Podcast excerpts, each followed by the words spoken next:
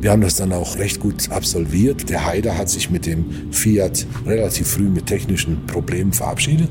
Äh, wir hatten einen Hinterachsschaden und lagen plötzlich gegenüber Jochi Kleint, der damals auch schon ein Superstar war, 80, über eine Minute im Rückstand. Und wir haben dauernd überlegt, wie wir aufholen können. Auch in Putlus, wo wir Kleint fast die Minute abgenommen haben wieder, hat es nicht gereicht. Jetzt war aber unser Chefingenieur bei Toyota, vorher bei Ford. Und er kannte diesen Escort aus dem FF und wusste, was an dem Escort alles nicht ganz sauber ist. Also bin ich zu dem Ford-Teamchef gegangen, fünf Prüfungen vor Schluss und habe ihm gesagt, es wäre nicht gut, wenn der Jogi Klein mit dem Auto gewinnt, denn dann dürfte es einen Protest geben gegen das Auto. Wie es der Zufall wollte, die letzten vier Prüfungen lief der Escort plötzlich nur noch auf drei Zylindern. Hier ist alte Schule,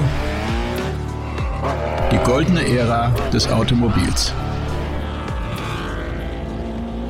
Mein Name ist Carsten Arndt und da bin ich auch schon wieder. Mensch, kaum ist der Montag mal ein Feiertag, schon ist gleich wieder Donnerstag. Das geht auch wirklich Schlag auf Schlag und heute könnt ihr euch freuen, denn mein Gast ist Wolfgang Inhester und was der alles erlebt hat, da legt ihr die Ohren an. Als Beifahrer vom großen Achim Warmbold ist er deutscher Rallye-Meister geworden. Dann hat er unter Hans-Wilhelm Geb dem Mitgründer der Autozeitung. Rainer Braun-Fans unter euch kennen den Namen natürlich. In der Presseabteilung bei Opel das Handwerk von der Pike auf gelernt, just zu der Zeit, als ein gewisser Walter Röhrl die Rüsselsheimer zum Rallye-Weltmeister gemacht hat, um danach dem Ruf von Mercedes nach Stuttgart zu folgen wo er die globale Presse verantwortet hat und den Daimler gleich auch noch durch seine bis dato größte Krise führen musste. Und er hat sogar den zugehörigen Begriff erfunden und vielleicht habt ihr ihn schon mal gehört. Die Rede ist vom Elchtest. Und ich hätte bis zu diesem Gespräch nicht gedacht, dass man das auch wie einen Krimi erzählen kann. Meinem Gast gelingt genau das und ich bin überzeugt, nicht nur Autofans kleben heute an seinen Lippen, auch Fußballfans kommen übrigens auf ihre Kosten, denn hier hört ihr, wie der Opel Blitz damals auf die Bayern-Trikots gekommen ist und vor allem erfahrt ihr, welche zusätzlichen Kosten auf euch zukommen würden, solltet ihr mit dem Gedanken spielen, auch mal Bayern München Sponsor werden zu wollen. Freut euch auf eine fantastische Doppelfolge mit wirklich interessanten Einblicken in die Tiefen von Konzernstrategien und diversen Pannen, die dabei so passieren. Hier ist für euch Wolfgang Inhester. Also meine Eltern haben bestätigt, dass das erste Wort, was ich als Baby sagen konnte, Auto war und nicht Papa oder Mama. ja, das, da haben sie immer gesagt, das war wirklich so bei dir. Gut. Und äh, also war schon eine gewisse Prägung war da gewesen. Vater war auch so ein, so ein autonah, Motorsport, Zuschauernah, Zuschauerbetonung. Okay. Nicht selbst war das Geld nicht da. Und ähm, wenn man aus so einer äh, ja, Flüchtlingsfamilie, Arbeiterfamilie kommt und die Eltern wollen das Maximale für das Kind bieten, dann ist das in den 60er Jahren, 50er, 60er Jahren das maximale Lehrer gewesen. Ja, weil der Lehrer war ja damals in einer Gemeinde auf dem sozialen Status eines Apothekers, eines Arztes, ja, das, das waren ja so die, die äh, bedeutenden Bürgermeister, Lehrer, Apotheker, Arzt. Das waren so die, die, die wichtigen Leute im Ort, ja. Mhm. Heute ist ja ein Lehrer leider gar nichts mehr, wenn man das so sieht. So, und da war klar, also du machst Abitur und äh, dann studierst du Lehrer, weil dann hast du anschließend viel Urlaub und du hast einen sicheren Beruf, keine Arbeitslosigkeit. Also die Angst vor der Arbeitslosigkeit war immer da, hat mich auch geprägt, ein ganzes Stück weit, muss ich ehrlich sagen. Und ähm, so bin ich halt dann am ersten Schultag auf die Frage eines Lehrers, was willst du mal werden, habe ich gesagt Lehrer. So. Und das ist auch dann alles so gekommen. Ja, mhm. vom, vom Studium her, gut, ich habe mal erst Wirtschaftswissenschaften studiert, aber nach vier Semestern aufgehört, weil äh, da war mir zu viel Mathematik drin und ich bin, bin mehr so ein Sprachentyp und bin kein Rechner, bin auch heute kein Rechner. Und ähm, von der Seite her, nach dem Abitur, vier Semester Wirtschaftswissenschaften, dann aber Germanistik, Politik, Lehrer, weil das war das einfachste Studium in den 70er Jahren. Okay. Ja, da okay. konnte ich nach nebenbei noch arbeiten. Mhm. Dann habe ich zunächst mal äh, drei Jahre Taxi gefahren das war aber in Anfang der 70er Jahre in einer Garnisonstadt mit US-Soldaten nicht ungefährlich, weil damals fiel der Dollar von 4 Mark auf 2 Mark und die Überfälle haben sich dermaßen gehäuft, okay. dass man damals sogar in den Taxen Trennscheiben eingebaut hat. So, und äh, was man ja danach nie mehr tat, bis heute nicht. Jedenfalls ähm, Ähm, ich konnte aber Studium und, und Taxifahren relativ gut kombinieren. Nur mir war so irgendwann klar, da lernst du nichts beim Taxifahren. Also du müsstest einen Nebenjob haben, mit dem du auch vielleicht später beruflich was anfangen kannst. Mhm. Jetzt habe ich in der Schule Schülerzeitung gemacht. Das heißt, ich hatte irgendwo ein journalistisches Gefühl in mir. Mhm. Mehr, also ich will das nicht überbewerten, aber äh, das war so. Und dann habe ich mir gedacht, Mensch, vielleicht kannst du ja mit Schreiben ein bisschen Geld verdienen. Ja. Und äh, ich erschrecke heute, wenn ich mir vorstelle, wie unternehmerisch ich damals gedacht habe. Ähm, ich habe mich nämlich hingesetzt, habe alle regionalen Zeitungen in Mittelhessen gelesen und geguckt, was nicht drin steht, was ich gerne lesen würde. das ist gut. Ja, ja. so. Äh, und das war Motorsport. Aha. Das war 1973, 74. So, also bin ich zu den regionalen, drei regionalen Zeitungen und habe gesagt, ihr schreibt nie was über Motorsport, ich könnte was über Motorsport schreiben, mhm. weil ich damals äh, schon so kleine Orientierungsfahrten als Beifahrer gefahren habe. Ich hatte nicht das Geld mehr, ein Auto zu kaufen und bin mit, angefangen mit einem Schulkollegen in einem 1958er Mercedes Ponton aber da ging es ums Fransen, mhm. also ums Orientieren und nicht ums Schnellfahren. Okay. Also insofern lag die Arbeit in dem Fall mehr auf meiner Seite, äh, was auch dazu geführt hat, dass wir nie wirklich erfolgreich waren. Aber das glaube ich nicht. Gut, das war so. Jedenfalls hatten wir äh, schon in der Schule mit dem Ponton viel Spaß. Wir waren immer das absolut älteste Auto bei den Rallyes natürlich. Ja. ja. So und äh, dann fing ich an, über diese kleinen Veranstaltungen zu schreiben. Und äh, nun war Mittelhessen 70er, 80er Jahre ein unglaubliches Motorsportzentrum. Ja, da waren Veranstaltungen bis zu Weltmeisterschaftsstatus, mhm. Motocross, äh, Weltmeisterschaftsläufe, Bergrennen, deutsche Meisterschaftsläufe und so weiter. Also ich hatte in der Tat immer was zu schreiben. Mhm. So und das war parallel zum Studium und ähm,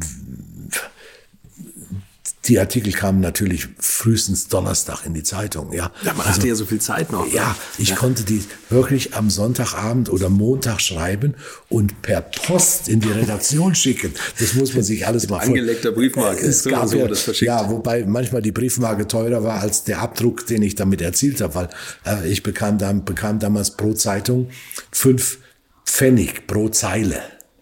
Ja, das waren also 15 Fälle, weil es waren immer die gleichen Artikel, die ich geschrieben habe, noch mit Kohlepapier äh, vervielfältigt. Es gab ja noch keine Fotokopierer und das alles in dem Maße damals. Ja, äh, durch, drei Durchschläge in Kohlepapier, in Briefkuvert, in den Postkasten und äh, dann kamen die so mittwochs, donnerstags wurden die dann gedruckt.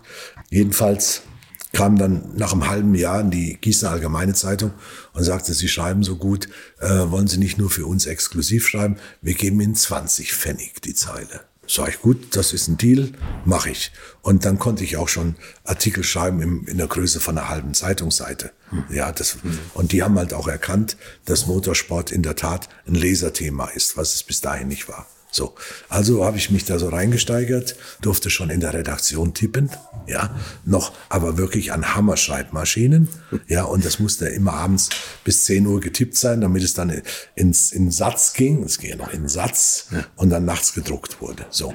Und äh, wenn ich dann in der Redaktion saß und immer gesehen habe, wie die freien Fotografen Samstag, Sonntagnachmittag in, äh, kamen und ihre Bilder abgegeben haben. Und das waren immer 12 Mark, 12 Mark, 12 Mark. Und ich immer 20 Pfennig, 20 Pfennig, 20 Pfennig. da muss noch was dazukommen. Also habe ich mir eine Fotoausrüstung und Labor gekauft und habe gesagt, dort, wo ich hingehe, bringe ich die Bilder mit. Okay. Und äh, so hat sich das dann aufgebaut, bis ich am Ende eigentlich gar nicht mehr studiert habe sondern nur noch journalistisch gearbeitet. Dann aber auch für Deutsche Presseagentur, Rallye Racing, äh, Motorsportzeitungen äh, bis hin zum Stern, wenn irgendwas Besonderes war in der Region, mhm. haben die dann schon mal angerufen, können so schnell was schicken dazu und so weiter. Und äh, habe dann während des Studiums Monate gehabt, wo ich drei, viermal so verdient, so viel verdient habe wie mein Vater. Und der war Angestellter damals beim Hessischen Straßenbauamt. Also das war schon enorm. Ich konnte ihm dann ein neues Auto kaufen, ähm, weil er hat das Geld nicht dazu gehabt. Und ähm, mich hat einfach gestört, dass er jeden Samstag repariert hat, damit er am Montag wieder zur Arbeit fahren konnte. Also es war kein Zustand. Mhm. So und äh, diese Motorsportzeit äh, einerseits und auf der anderen Seite der Journalismus, da kam dann schon sowas wie ein Trichter bei mir vor den Augen, ja, dass ich gesagt habe, gut, also wenn du, du studierst zwar Lehrer, aber wenn du das nicht später mal werden willst, was, was würde dich reizen? Also mich würde reizen Journalismus und Automobilindustrie. Mhm. Und was gibt's dann, wenn man Journalist ist? PR-Abteilung. Ja, okay. so. Gibt es Beispiele in Deutschland, wo Leute, die Journalist waren, weil ich habe dann auch neben dem Studium äh, noch ein Volontariat gemacht bei der Zeitung, also mhm. ich äh, äh, mich komplett ausgebildet dort. Und ähm, also gibt es Berufe in der Autoindustrie, wo du als Journalist, gelernter Journalist, eine Karriere machen kannst. Mhm. So, und das gab es. Und das gab es in einer Person, äh, mit der ich heute noch eng zusammen bin und äh, der ich auch sehr viel zu verdanken habe. Und äh, das ist Hans-Wilhelm Gäb. Hans-Wilhelm Gäb, okay. Gründer der Autozeitung. Genau, schon Rainer Braun hat auch schon Rainer Braun, erzählt, also ne? die, ja. die Großen von damals, ja. Jürgen Reinke, Werner Müller, ja. ähm, die alle aus dieser Autozeitungsschule kamen. Mhm. Und Hans-Wilhelm Geb ging von der Autozeitung zu Ford und wurde dort, auch das gab es damals noch, äh, PR-Chef im Range eines Vorstands. Oh, okay. Ja, und da habe ich mir gedacht, wow, du kannst ja, also wenn du, das ist ja möglich, du kannst ja richtig Karriere machen in der Autoindustrie, wenn du mal Journalist warst. Mhm. So, und ähm, Deshalb habe ich ihn, also Hans-Wilhelm Gäb, immer auf dem Radarschirm gehabt. Ich habe ihn persönlich nie getroffen, aber ich, ich habe ihn immer beobachtet, was macht er jetzt? So, und äh, dann habe ich mir gedacht, gut, das war Mitte der 70er Jahre, ich müsste mich noch ein bisschen spezialisieren Richtung Autotests. Also, dass ich sozusagen über das, was ich schreibe, näher an die Autoindustrie rücke, mhm. die vielleicht dann auch mal persönlich kennenlerne und das alles, ja. Äh, und nicht nur so ein kleiner Schreiber in einer Regionalzeitung zu sein. Mhm. Ähm, und dann bin ich zu dem damaligen Motorredakteur der Gießener Allgemeinen und habe gesagt, also ich würde gerne einmal im Monat einen Autotest schreiben und äh, äh, vielleicht auch mal bei einer Neuwagenvorstellung persönlich äh, eingeladen zu werden als im Auftrag äh, der Gießen Allgemein. Äh, das hat er aber sofort verneint, weil mit, mit dieser journalistischen Tätigkeit waren natürlich viele Pfründe verbunden. Mhm. Ja, also ich bekam regelmäßig Testwagen, die ich haben wollte, brauchte im Prinzip nie einen Privatwagen fahren, okay. ja, konnte das Benzin abrechnen, ja. war im Jahr zigfach eingeladen zu Autopräsentationen in irgendwelche europäischen Destinationen mit äh, Fünf-Sterne-Hotels und das alles. Und äh, das wollte er partout nicht abgeben. Gut, und dann habe ich mir gedacht, dann äh, muss ich mir was anderes einfallen lassen und bin einfach eine Tür weitergegangen, sozusagen zum Gießener Anzeiger, mhm. von der Allgemeine zum Anzeiger, zu dem Chefredakteur und habe gesagt zu ihm, also ich kann Ihnen bieten, Motorsportberichterstattung, und ich biete Ihnen 3000 Abonnenten, wenn Sie mich nehmen. Und da hat er einen Lachanfall gekriegt und hat gesagt, das war noch so ein, ein, ein von mir hochgeschätzter, aber so ein altehrwürdiger äh, Chefredakteur. Nicht mehr die, wie sie es heute sind, sondern noch wie die alten, so Typ Henry Nannen ja, und sowas. Okay, ja. ja. So. Und er sagte dann zu mir, wissen Sie, hier saßen schon so viele Idioten auf dem Stuhl, wo Sie sitzen, aber äh, das habe ich selbst von einem Oberidioten noch nicht gehört. Das klingt wie ein früher Influencer, das, ja, der mit Abonnenten ums Eck kommt. Der, genau. das sage ich, äh, ich traue mir das zu, weil äh, ich weiß, wie groß der Lesermarkt in Mittelhessen zum Thema Motorsport ist. Mhm. Und ich bin der Einzige, der das schreibt. Und ich bin der Einzige, der in der Gießener Allgemeinen das schreibt. Und wenn ich zum Anzeiger gehe, sage ich Ihnen, bringe ich 3000 dieser Motorsport-Anhänger äh, von, von der Gießener Allgemeinen mit zu Ihnen. Mein Wort. Ne? So, dafür ja. möchte ich aber einmal in der Woche eine ganze Zeitungsseite Motorsport aktuell haben wo ich über alles berichte, immer am Donnerstag, da hatte ich ein bisschen Zeit, wo ich über alles berichte, was ich, äh, was sich so in der Welt des Motorsports tut und was nicht am Montag Formel 1 Berichterstattung oder so schon mhm. gedruckt ist. So, äh, ich möchte zwei Autotests haben im Monat und äh, ich möchte im Monat bei Ihnen 150 Fotos verkaufen können. Mhm. Ja, okay, ja, gut sagt. Also nachdem er jetzt mein, ich sage mal, mein Geisteszustand so, so äh, charakterisiert hat, hat er sich gedacht, okay, dann nehmen wir das halt auch noch mit oder so. ja, jedenfalls, äh, ich, er macht den Zuschlag. Ich habe dann weit über 3000 Abonnenten mitgebracht von, von der Gießener okay. Allgemeinen und ähm, bekam auch dann wirklich eine ordentliche Stellung als fester Freier, konnte über Rallye Monte Carlo schreiben und das alles. Und konnten auch überall hinfahren dann. Ich konnte sogar bis zum Formel-1-Rennen am Nürburgring fahren als ganz kleiner. Ja, musste aber dem damaligen AVD-Pressechef, der auch für die Eintrittskarten, für die Pressekarten zuständig war, versichern, dass ich am Samstagabend wieder wegfahre und am Montag, am Sonntag beim Rennen nicht an der Box stehe. das waren damals so unglaubliche Deals, die da noch gingen, ja, was ja heute alles nicht mehr so möglich ist. Gut, jedenfalls, ich wurde dadurch in der Autoindustrie bekannt. Ja, also da sitzt einer, der schreibt, äh, die kriegen das ja über die Clipping-Dienste, haben die das ja reinbekommen, die Auto, Autofirmen. Dann liest man mal den Namen von und so. Und für mich war wichtig, dass immer mein Name da steht, dass ich einfach bekannter werde. Mhm. Alles neben dem Studium. Und ähm, mittlerweile hatte ich auch angefangen, ab 74, 75 dann schon mit anderen Leuten in modernen Autos Oldtimer-Orientierungsfahrten zu fahren. Und 77 bekam ich dann ähm, das Angebot, mit Eberhard Kromm Deutsche Rallye-Meisterschaft zu fahren. Ja. Okay, Kromm war bis dahin schon seit acht, neun Jahren etabliert in der deutschen Rallye-Szene, allerdings immer mit einem 1300er Ford Escort. Mhm. Ja, aber er war sozusagen der König der kleinen Klassen, mhm. fast immer ungeschlagen. Mhm. So. Und er suchte einen Beifahrer und man hat uns zusammengebracht. Ich sagte ja und dann äh, kam von ihm halt der Hinweis, aber ich kriege von dir 1000 Mark pro Rallye, die wir fahren. Das ist Kostenerstattung. Du musst mit, mit 1000 dabei sein. Das Geld hatte ich natürlich nicht hm. oder wollte ich nicht selbst ausgeben. Mit, dann war ich auch schon verheiratet und konnte nach Hause kommen und sagen so, also ich brauche jetzt mal 1000 Euro plus meine eigenen Kosten, weil ich jetzt Rallyes fahre. Und als Journalist bin ich dann halt ähm, zu Sponsoren und habe in der Tat äh, Vergölzt gefunden, die Reifenfirma, äh, die da bereit war, eine Saison 16.000 Mark zu zahlen. Wir sind 16 Rallyes gefahren. Okay. Das Auto wurde dann in Vergölzt lackiert, sah hässlich aus, aber äh, das Geld war da. Und wir beide wurden im ersten Jahr gleich Dritte in der deutschen Rallye-Meisterschaft, haben in der 1300er Klasse alles gewonnen und haben uns auch sehr, sehr gut verstanden, aber alles noch sehr amateurhaft. Mhm. Also das Auto war professionell, nie ausgefallen. Nie, wer, nie aufgebaut? Haben Sie das auch selber? Das hat der Kromm, Eberhard Kromm, mit Werksteilen.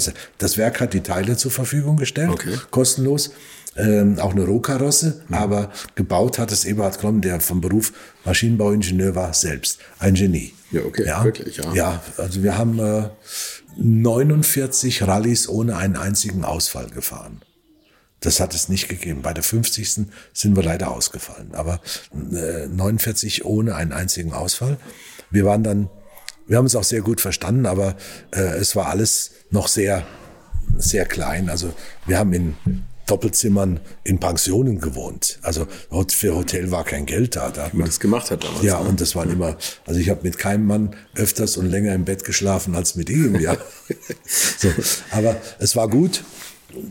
Nächstes Jahr 78 wieder Dritter in der deutschen Rallye-Meisterschaft, 79 wieder Dritter in der deutschen Rallye-Meisterschaft. Mittlerweile hatte ich mein Studium beendet und konnte mich dann eben quasi auf den Journalismus und das Rallyfahren konzentrieren, weil äh, ein Referendariat an der Schule, da waren damals Wartezeiten zwei, drei Jahre. Oh, okay. Ja, das war also äh, die Geschichte. Ich, ich hatte dann Zeit für Rallye und für Journalismus und das wuchs immer mehr.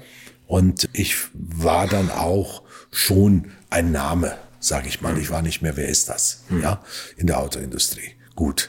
Und dann bei der Rallye Monte Carlo 80 äh, bekam ich das Angebot von Toyota äh, Deutschland, von dem damaligen PR-Chef äh, Adi Hü äh, Hüngsfeld, Hüngsfeld. Äh, auch ein ganz großartiger Mann, der sagte, also wir suchen für Achim Warmbold einen neuen Fahr Beifahrer, wollen Sie das nicht übernehmen, das wäre doch schön. Der große Achim Warmbold. Der große Achim Warmbold, ich, der kleine Mann vom Dorf. So, ja, äh, aber auch schon trotz der drei Jahre in der deutschen Rallye-Szene haben wir uns vielleicht zehnmal Hallo gesagt. Okay. Warmbold und ich, ja. ja. Mehr war das nicht. Ich war auf der einen Seite natürlich sehr skeptisch, weil ich wusste, dass Warmbold schon Beifahrer verheizt hat im Auto. Ja, also er, er galt da als, als Choleriker. Und äh, er hat auch allerhöchste Ansprüche an Beifahrer. Aber genau das war es, was mich in der Tat gereizt hat. Mhm. Ja, ähm, wie auch die Frage, ja, warum kann denn Beifahrer sein im Rallyeauto überhaupt schön sein? Ja, kann das interessant sein? Sage ich, ja, das ist, wenn du es ernst nimmst, wenn du es professionell nimmst, ist es hochinteressant und ja. hochspannend, ja, weil äh, ich könnte es sogar sagen, das ist die subtilste Art der Machtausübung, Rallye-Beifahrer zu sein. das stimmt eigentlich, ja. Das ja, weil ich führe in einem Aggregatzustand mit der Möglichkeit der Lebensgefahr, mhm. ja, mhm. führe ich einen Menschen, der entscheidet, wie gut und schnell wir fahren, nur über meine Stimme. Ja, und das ist das, was mich immer gereizt hat daran. Ja, dass du ihm dem Fahrer die Kurven so anbietest, je nachdem in welchem Zustand er ist, kann er, kann er die Kurve schneller bekommen, ist er vielleicht überdreht gerade, hat sich über was geärgert, muss man ihn ein bisschen runterholen, muss eine andere Sprache sprechen und so. Und diese ganze Steuerung einer Extremsituation nur über die Sprache, das hat mich gereizt.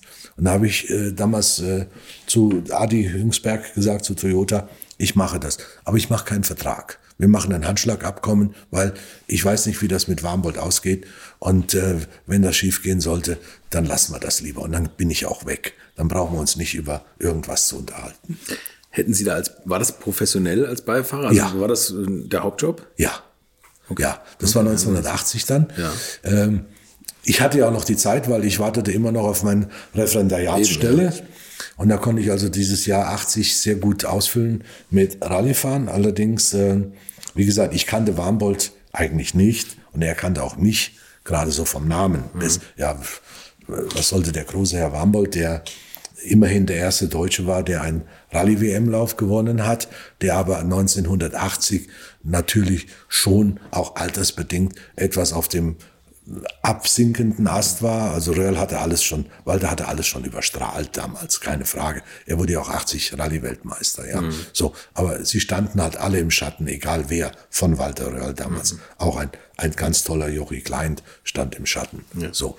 Und ähm, gut, aber der Auftrag war schlichtweg von Toyota, wir wollen deutscher Rallye-Meister werden. Wir wollen der erste Importeur in Europa sein, der von Toyota, der mit einem Toyota eine Meisterschaft gewinnt. Mhm. Ja, das war ja, Toyota war ja damals noch keine wirklich ernst genommene Marke. Toyota kaufte man, äh, weil man ein billiges, zuverlässiges Auto haben wollte, mhm. aber nicht, weil man mit dem Auto irgendwas Empathisches verbunden hat. Das nee, war nur, weiß Gott nicht der Fall. Ja. Jedenfalls äh, sind wir dann, äh, wir haben uns getroffen in Köln, das, das war noch alles ein bisschen unterkühlt äh, muss ich ehrlich sagen.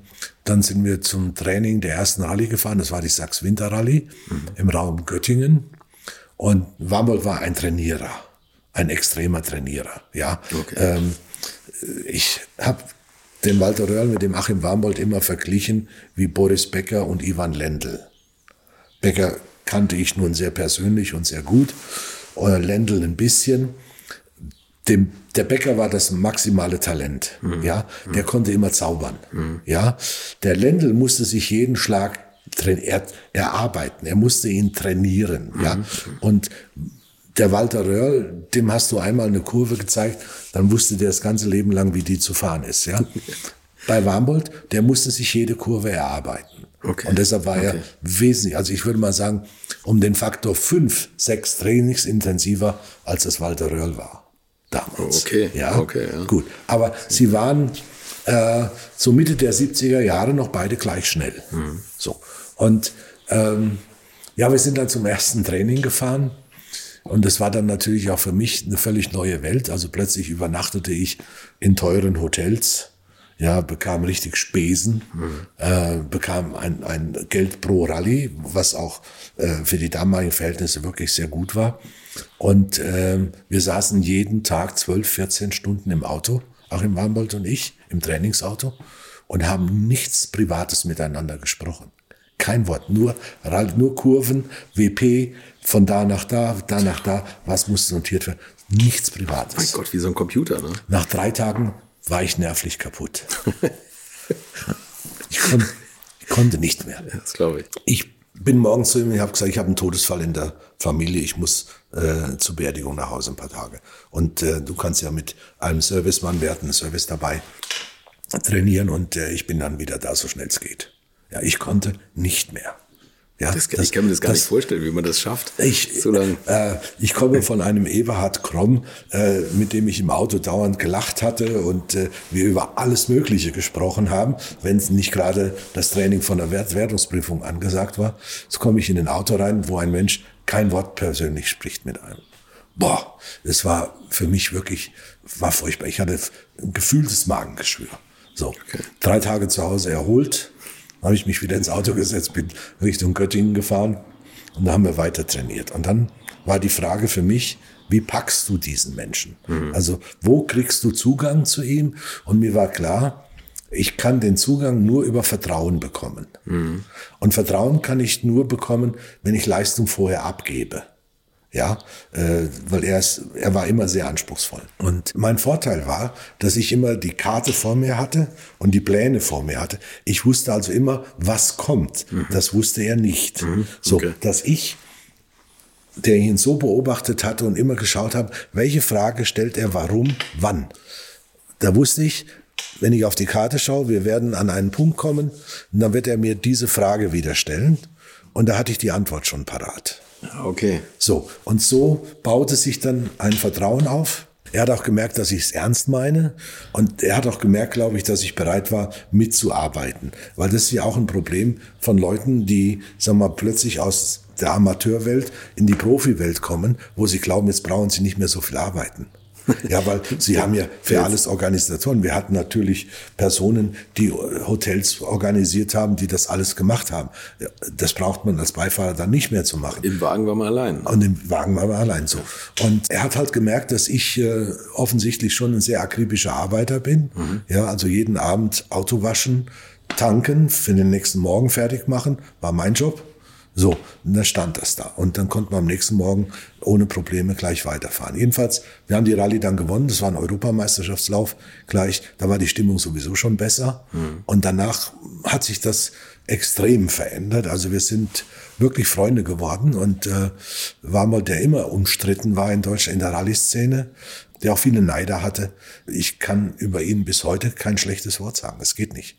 Also ich könnte ihn jetzt Beifahrer nennen, früherer Profi-Beifahrer, die Bücher, schlechte Bücher über ihn schreiben können wahrscheinlich, mhm. aber ich kann über ihn nicht ein einziges schlechtes Wort reden. Ja, weil sie wussten, wie sie ihn knacken können. Ne? Äh, und ich war auch bereit zu arbeiten. Das muss ich, ich, ich ja. liebe Arbeit. Ja, ja, Das, das ist für mich, dann ist, dann ist erst was geschaffen. Mhm. Ja, deshalb äh, war das eine tolle Saison, die natürlich ihre Höhen und Tiefen hatte mit einem extrem schweren Unfall bei der Saarland Rallye, wo wir so mit etwa 160 äh, abgehoben haben und dann ein paar Bäume abgeschnitten haben in 1,50 Meter Höhe okay. äh, und dann zwischen den Bäumen hängen geblieben sind und Gott sei Dank aus dem Auto rausgekommen sind mit blauen Flecken nur. Und das war auch nicht das Problem. Das Problem war, dass wir anschließend von Toyota so kurzfristig kein gutes Auto bekommen konnten. Mhm. Die hatten also da so ein Muletto noch stehen. Das wurde dann halt ein bisschen für uns wieder aktualisiert, so dass äh, wir drei Rallyes verloren haben gegen das Werksteam von Opel 1980. Okay mit Reinhard Heinbach, der eigentlich für uns nie eine Gefahr war. Also wir waren äh, rechnerisch gesehen immer pro Kilometer eine Sekunde schneller als Heinbach. Mhm. Ja, aber Heinbach hatte damals einen Teammanager, der, ich sag mal, die größte Trickkiste im deutschen Rallye-Sport damals hatte. Ein gewisser Wolf B., äh, wer die Szene kennt, weiß, wie Und was hat der Herr Biebinger so alles gemacht? Sie haben eine fiese Charakter. ich habe es nicht gesagt. Wenn der, wenn der Prozess kommt, ich habe es nicht gesagt. Ja. Äh, ja, da wurden dann plötzlich vor uns äh, in Rundkurse, staubige Rundkurse, Autos hineingestartet die uns dann halt äh, äh, blockiert haben. Wir konnten nicht überholen in dem Staub und wir haben dann gegen Heimbach eine Minute verloren oder äh, es wurden äh, auch WP-Zeiten ein bisschen manipuliert. Äh, dadurch haben wir auch eine Rallye verloren äh, und äh, es gab eine Menge solcher Tricks, die okay. er hatte. Ja, okay. und äh, äh, gut, er, er war anerkannt in dieser, in mhm. dieser Szene so. Und es gab Proteste, ja, äh, wenn irgendwas nicht lief, wenn eine WP nicht gewonnen wurde oder nicht gut war für Heinbach, dann wurde erst überlegt, wo können wir protestieren, mhm. um die WP rauszunehmen äh, und nicht kommen, wir sind faire Verlierer, da war der andere besser. Also mhm. das war die Situation. Und das Ganze kulminierte dann im letzten Lauf zur deutschen Rallye-Meisterschaft 1980 die wir gewinnen mussten, um Meister zu werden. Wir sind also mit einem Punkt Vorsprung damals nach Damm 2000 an der Ostsee zur Sachs-Baltic-Rallye und Heinbach war ja von Sachs gesponsert. So. Und das hat, das brachte jetzt einige interessante Verknüpfungen nämlich mit sich. Auf der einen Seite mussten wir davon ausgehen, dass Heinbach auf dem Truppenübungsplatz putlos trainieren wird. Mhm. Für uns war klar schon aus den Jahren zuvor, wer die Prüfung auf dem Truppenübungsplatz putlos 40 Kilometer Prüfungen zweimal zu fahren, wer in die Lage kommt, das trainieren zu können oder wenigstens vorher einmal abzufahren, ja, hat eine Chance, äh, die kein anderer hat. Okay. Und ähm, für uns ging es darum, wir nahmen an, weil Sachs der Sponsor der Rallye war und von Heimbach, dass Sachs dafür sorgt, dass Heimbach nach Putlus in den Truppenübungsplatz hineinkommt. Indem man nicht kommt normal, weil er ist von der einen Seite umzäunt und von der anderen ist die Ostsee da. Mhm. Ja, so. Und Achim Warmann sagte, wir müssen alles versuchen, nach Putlus vorher reinzukommen. Ja, gut, jetzt äh, gibt es ein paar Netzwerke natürlich und äh, ich hatte einen Bekannten, der beim Militär war mhm. und äh, der hat uns dann halt einen Besichtigungstermin in Putlus ermöglicht, allerdings unter der Bedingung, dass wir in einem Jeep der Bundeswehr mit Uniform dort hineingefahren sind. Also eher offiziell, oder? Ganz offiziell. Ja. Also wir hatten, es ist, ja, ich hatte eine Uniform an, ich weiß heute noch nicht, welcher Dienstrang. Ja, ich war nie beim Militär, aber es war hier oben, war was drauf äh, auf den Schulterblättern da. Wichtig sind ja vorne die goldenen Wappen. So weit war es nicht. Nein, nein, wir waren schon äh, unsere, unsere Preisklasse offensichtlich. Aber wir wurden ordentlich, wir haben dann Zettel vorgelegt, dann wurde ordentlich salutiert und dann konnten wir reinfahren. So, und dann sind wir die Sonderprüfung zweimal abgefahren, haben einen Aufschieb gemacht. Ja, und äh, weil wir waren sicher, dass Heimbach auch da reinkommt und vor allen Dingen auch Jochi Klein. Denn jetzt kommt die nächste Boshaftigkeit von Opel ins Spiel, weil wir ja mit, dem, mit der Toyota Celica in der 2-Liter-Klasse fuhren und Heinbach in der Klasse über 2 Liter, mhm. äh, fuhren wir nie im Ergebnis gegeneinander in der Klassenwertung, sondern nur in der Gesamtwertung. Die Klasse bekam aber mehr Punkte als die Gesamtwertung. Ja, okay. Das heißt, der Klassensieger bekam 20 Punkte, der Gesamtsieger nur 10 dazu. Mhm. So. Also mussten wir auch Gesamtsieger werden, um zu gewinnen. Oder umgekehrt gesagt, wenn wir unsere Klasse nicht gewinnen, dann ist Heimbach Meister. So. Jetzt fuhr aber Heimbach in der Klasse über 2 Liter mit dem Ascona 400 und wir mit der Celica bis 2 Liter. Also hat Opel den Werksfahrer und amtierenden Europameister Jochi Kleint auf einen angemieteten Ford Escort von David Sutton gesetzt und den Opel-Werksfahrer Sepp Haider auf einen angemieteten Fiat 131 Abarth wie in Röhrl in der Weltmeisterschaft fuhr. Nur um in unserer Klasse zu verhindern, dass wir gewinnen. Dann wäre die Meisterschaft für uns eben passé und Opel wäre endlich deutscher Meister. Gut. Ja, deshalb war für uns dieses Training in Putlos so entscheidend und wir haben das dann auch, ich sag mal, recht gut absolviert. Der Haider hat sich mit dem Fiat relativ früh mit technischen Problemen verabschiedet. Äh, wir hatten einen Hinterachsschaden und lagen plötzlich gegenüber Jochi Kleint, der ja damals auch schon ein Superstar war, 80. Mhm 79 Europameister gewesen, lagen wir dadurch über eine Minute im Rückstand durch den Hinterachsschaden. Äh, vorher waren wir immer so eine Sekunde mal eher, eine Sekunde wie jetzt. War immer sehr, sehr knapp. Und ähm, wir haben dauernd überlegt, wie wir aufholen können. Wir haben zwar aufgeholt, aber nicht ausreichend genug. Auch in Putlus, wo wir Kleint fast die Minute abgenommen haben wieder, äh, hat es nicht gereicht. Jetzt war aber der Toyota-Ingenieur, unser Chefingenieur bei Toyota, vorher bei Ford. Und er kannte diesen Escort aus dem FF und wusste, was an dem Escort alles nicht ganz sauber ist. so. äh, also bin ich zu dem Ford äh, Teamchef gegangen, fünf Prüfungen vor Schluss und habe ihm gesagt, es wäre nicht gut, wenn der Jogi Klein mit dem Auto gewinnt, denn dann dürfte es einen Protest geben gegen das Auto. Ich wollte mich endlich mal wehren gegen alles das, was der Herr Wolf B. das Jahr über gegen ja. uns gemacht hat. So. Wie es der Zufall wollte, die letzten vier Prüfungen lief der Escort plötzlich nur noch auf drei Zylindern. Ach, das gibt's ja nicht. Ja, wir wissen den Schadensgrund nicht, aber er lief nicht mehr. Ja, hm. so und wir holten also sukzessive auf und lagen dann äh, vor der letzten Prüfung nur noch neun Sekunden hinter Client. Und diese letzte Prüfung haben wir gewonnen mit elf Sekunden Vorsprung gegen Klein, sodass wir mit zwei Sekunden die Meisterschaft gewonnen haben. Das war bis dahin die engste Meisterschaft überhaupt vom Ausgang her. Äh, aber hochinteressant und spannend. Und äh, zum Schluss hat Opel sogar noch versucht, einen Protest gegen uns einzulegen. Ja, im Ziel, im Ziel noch, weil man beschuldigte uns, dass wir auf dem Truppenübungsplatz Putlos abgekürzt hätten. Gut, wir kannten ein paar Ecken, wo man sagen konnte, den rechten Winkel fahren wir nicht aus. Da fahren wir halt quer über die Wiese. Ja, was nicht einfach war, weil dort waren, die schießen ja dort äh, sehr viel mit scharfer Munition und da waren so Granatenlöcher in den Wiesen drin. Also man musste schon genau zirkeln, wenn man wo ein bisschen abgekürzt hat, dass man nicht in so ein Granatenloch hinein verfuhr. So. Und das ZDF, das damals einen äh, Sportreporter geschickt hat, dem man auch eine extreme Nähe zu Sachs, wiederum zur Firma Sachs nachsagen konnte, ja, stand just an der Stelle, wo wir vielleicht so 40 Meter abgekürzt haben mhm. und hatte das gefilmt mit seiner Crew und dieses Material hat dann Opel als äh, Protestgrund genannt, ja. Jetzt hatten wir zufällig einen Freund, der auch an der Stelle stand äh, mit einer Kamera und hat gefilmt, wie, wie Heimbach in der zweiten Runde des Rundkurses Putlos an der gleichen Stelle unserer Spur nachgefahren ist. Würdet ihr eigentlich auch so gerne wie ich manchmal neue Länder mit einem Oldtimer erkunden, aber ihr scheut euch die lange Anreise auf Achse oder die teuren Transportkosten? Dann gibt es eine der coolsten Alternativen, von denen ich bisher gehört oder in zahlreichen Artikeln gelesen habe und das sind die Eckis Oldtimer Rally Reisen durch Costa Rica luxuriöse zehntägige Urlaube und zwar in Minigruppen mit Oldtimern, die ihr vor Ort aussuchen könnt. Und nein, mir hat die Sonne nicht den Kopf zerbraten und ich rede jetzt auch nicht vom schättrigen Ford Fiesta der Billo Autovermietung. Ihr habt die Wahl zwischen zum Beispiel Mercedes SL, Porsche 911 oder Range Rover Classic. Und das ist sowas von cool, denn es sind immer maximal vier Autos inklusive Servicefahrzeug unterwegs und es geht natürlich nicht um Geschwindigkeit, sondern einfach nur darum, auf entspannte und ganz wunderbare Art und Weise Land und Leute zu erkunden und es ist ein Urlaub, also gibt es auch Strandtage.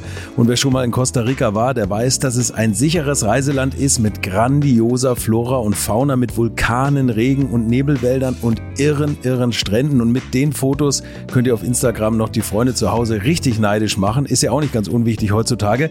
Schaut es euch auf jeden Fall mal im Netz an. Und als ich das erste Mal auf der Seite war, konnte ich es gar nicht glauben, dass jemand sowas organisiert. Und dann braucht man noch nicht mal den eigenen Klassiker schmutzig zu machen und mit Range Rover oder R107er SL die Landschaft erkunden.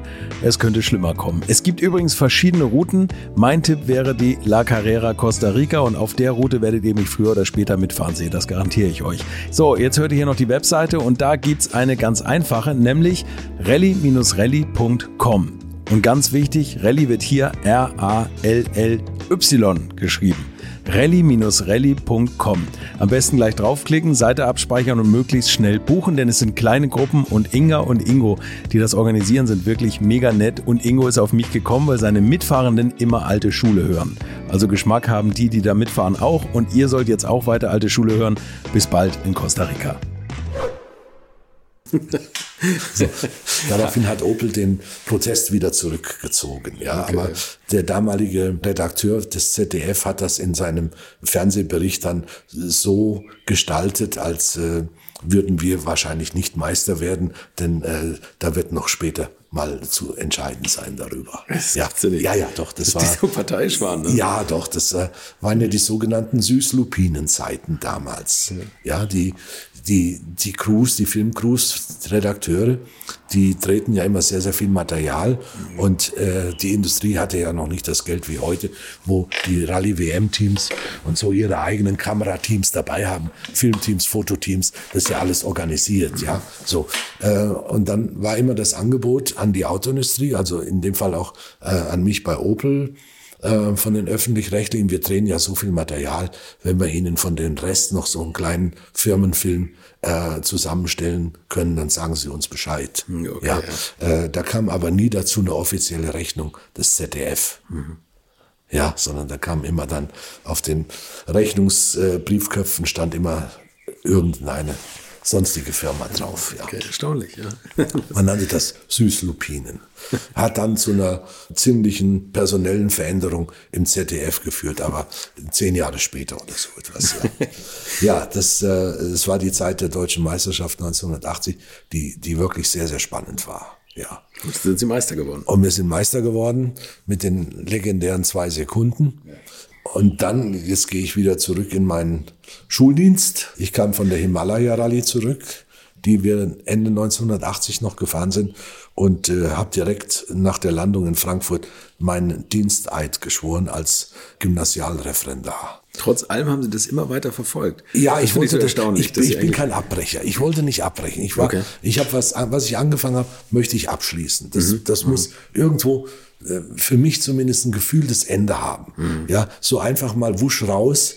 Das habe ich einmal gemacht beim Fußball, weil bevor ich mich Richtung Motorsport interessiert habe, Ende der 60er Jahre, habe ich recht gut Fußball gespielt. Mhm. Ja, also auch in Auswahlmannschaften, auch mit Blick auf die Bundesliga. Aber das war natürlich die, die Endphase der Pubertät und das alles, ja.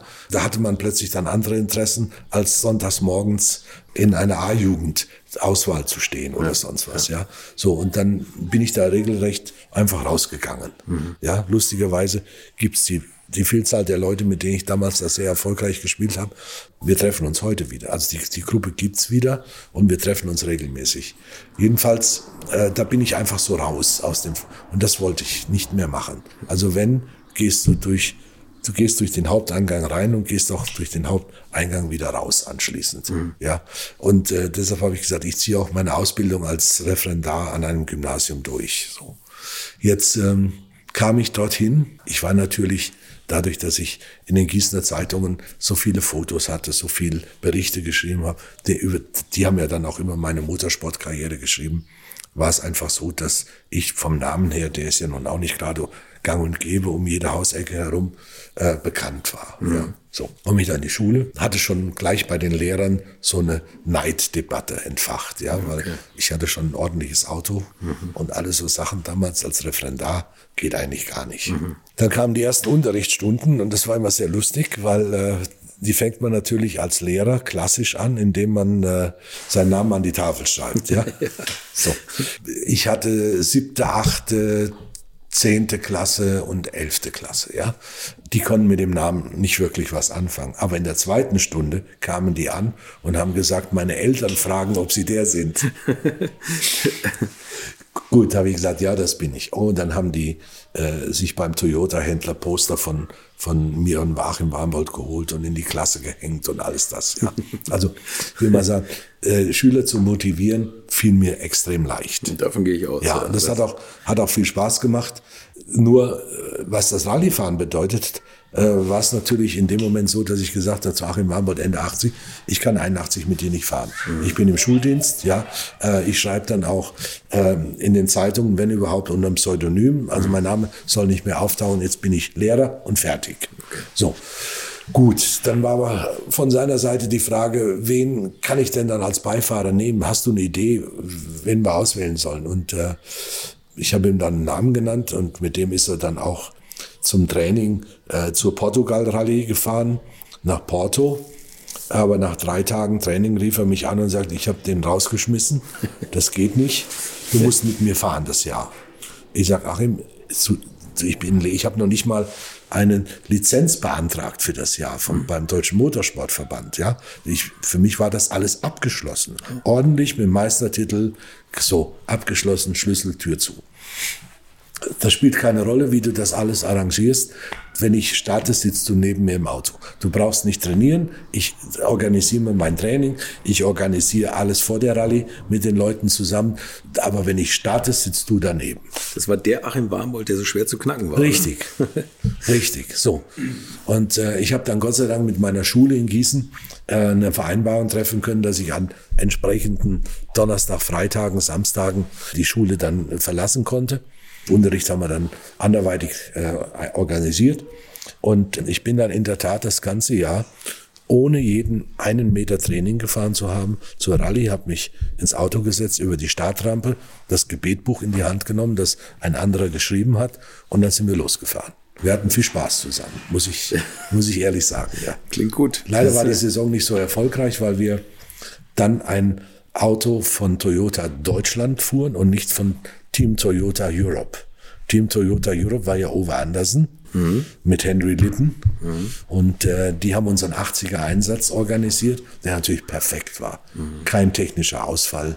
Ja, alles toll organisiert und Henry Litten natürlich äh, der große Henry Litten. Er war ja der, der, einer der bekanntesten Rallye-Beifahrer seiner Zeit und menschlich gesehen einfach grandios.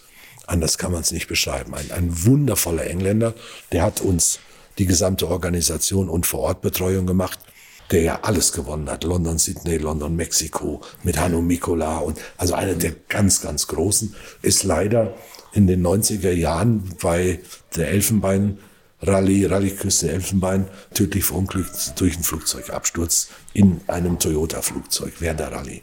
Sehr tragisch, aber der typische Engländer, ich gehe noch mal kurz auf 1980 zurück, als wir durchs Ziel der letzten Rallye, der letzten Sonderprüfung waren und ich ihm dann über Funk im Auto informiert habe, uh, Henry, we got it with a lead of two seconds.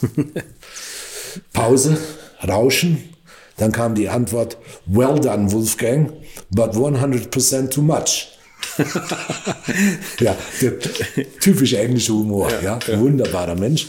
Und das alles war 1981 nicht mehr da. Toyota hatte nicht mehr das Geld, Toyota Deutschland, äh, uns eine ganze Saison zu zahlen. Aber die Rallyes, die wir gefahren sind, das Auto war einfach eine Katastrophe, muss man sagen. Ja, war nicht gut vorbereitet. Es war auch das Jahr, wo ich dann halt meinen Schuldienst fast beendet habe, auch mein Referendarjahr, was dann relativ gut ging mir hat auch der, der Unterricht durchaus Spaß gemacht mit den Kindern. Mhm. Und es gibt heute noch welche von damals, die ich damals unterrichtet habe, die heute über Facebook mit mir verbunden sind. Da haben Sie aber bleibenden Eindruck Das offensichtlich oder? ja. Also, okay, also, ich wüsste keinen Lehrer, fast nicht einen einzigen, äh, mit dem ich heute noch eng verbunden bin von damals. Äh, aber das ist so. Aber für mich war dann, als mein, mein Referendariat endete zum 31. März 82, und äh, für mich war klar, ich gehe nicht in die Schule. Mhm. Ja, ich will den Weg in die Autoindustrie gehen. So, jetzt war aber die Frage, wie komme ich da rein? Und als kleiner Journalist hatte ich natürlich auch Eintrittskarten für die Pressetage der IAA. Mhm. Und ich habe dann äh, bei der IAA 1981 meiner Frau gesagt, ich fahre auf die Pressetage, schreibe sowieso was für die Lokalzeitung, aber ich suche mir dann auch einen Job da. Wenn ich schon mal in Frankfurt bin auf der IAA, suche ich mir auch einen Job. Sie kennen ja auch diese zum Teil ja sehr künstliche äh, Szene in der Autoindustrie. Dieses Hallo, wie geht's und schön Sie zu sehen ja. bedeutet ja nichts anderes als ich weiß nicht, wie du heißt. Ja. So, ja. Und dann immer die automatische Frage, hallo, wie geht's? Mhm. Ja. So. Und äh, ich bin dann wirklich während der Pressetage von Autofirma zu Autofirma getingelt, zu den Presseleuten dort, die ich ja inzwischen auch schon kannte. Und auf die Frage, wie geht's, habe ich immer gesagt, schlecht. Und dann zuckten die schon zusammen, weil das sagt ja normal keiner. Genau, ja. ja, ja danke, alles gut ja, oder so. Ja. Ich habe gesagt, schlecht. Und ja, warum? Was ist los? Ja, sage ich, ich bin im halben Jahr arbeitslos, weil äh, dann ist mein Referendariat beendet. Und deshalb suche ich mir jetzt was und ich möchte gern Richtung Autoindustrie. Und bin dann nach Hause gefahren nach dem ersten Pressetag und hatte sieben Einladungen von Autofirmen zu Personalgesprächen. Dann kommen Sie okay. doch mal jetzt in nächster Zeit vorbei, dass wir uns mal unterhalten können. Hm. Unter anderem auch von Opel. Mhm. Und jetzt schließt sich der Kreis wieder ganz an den Anfang von Hans-Wilhelm Gäb. Der damals dann schon bei Opel war, ne? Der drei Monate vorher quasi über Nacht von Ford zu Opel gewechselt ist, weil er hatte sich berechtigte, auch durch seine Qualifikation berechtigte Hoffnung gemacht auf den Vorstandsvorsitzendenposten bei Ford, mhm. den aber damals ein gewisser Daniel Gödewehr bekommen hat, ja. Oder wie der Kölner Oberbürgermeister mal sagte, äh, bei einer Veranstaltung. Und dann begrüßen wir noch ganz besonders Herrn Jödewert. so, so, das vergesse ich nie. Jedenfalls, er bekam den Job als Vorstandsvorsitzender nicht, obwohl er ihn verdient gehabt hätte, wechselte quasi über Nacht zu Opel mhm. und wurde dort Vorstand PR, Öffentlichkeitsarbeit bei Opel. Okay. So, und wir trafen uns auf dem Stand und äh, ja, er sagte, kommen Sie vorbei. Wir müssen, dann müssen wir mal reden miteinander. Obwohl er ganz neu dort war, sagte ich muss eben ein paar Sachen umstellen und brauche noch Personal. Lassen Sie uns mal reden. Mhm. Und dann ging das eigentlich relativ schnell über die Bühne, dass wir uns geeinigt haben. Und ich habe dann bewusst dort als Redakteur in der Presseabteilung angefangen. Also ich wollte jetzt nicht als der große Rallymeister oder was weiß ich, mhm. wie auch immer, dort mit einem Abteilungsleiterposten oder sowas anfangen, sondern ich habe ihm gesagt, ich möchte den Job von der Pike auf lernen. Okay. So, und eine Redakteurstelle war frei. Und äh, dann habe ich am 1. April 1982, einen Tag nach Ende meines Referendariats, bei Opel angefangen. So begann das ganze Thema. 82 war aber ja auch äh, Rallye-Zeit. Ja, jetzt. Das hat man aber Opel vorgefunden. Es kommt äh, natürlich wieder äh, das nächste, was wieder ineinander greift. Ja. Nämlich, äh, jetzt komme ich dorthin, obwohl bei der Einstellung keiner von Motorsport gesprochen hat. Opel Gelb hatte sehr tolle Vorstellung, was er aus Opel machen muss. Mhm. Und Opel war damals, sagen wir mal, das Management war so solide und zuverlässig wie die Autos. Aber auch ebenso wenig empathisch wie die Autos. ja.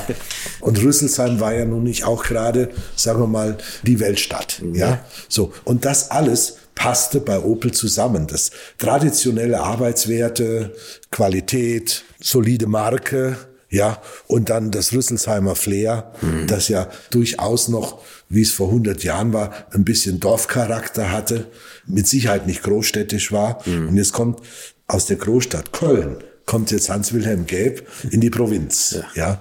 War auch für ihn sicherlich ein Kulturschock am Anfang. Jedenfalls war es so, dass man mir gleich gesagt hat, na ja, also mit Ihrer Motorsport-Erfahrung können Sie nicht auch die Motorsportpresse mitmachen. Mhm.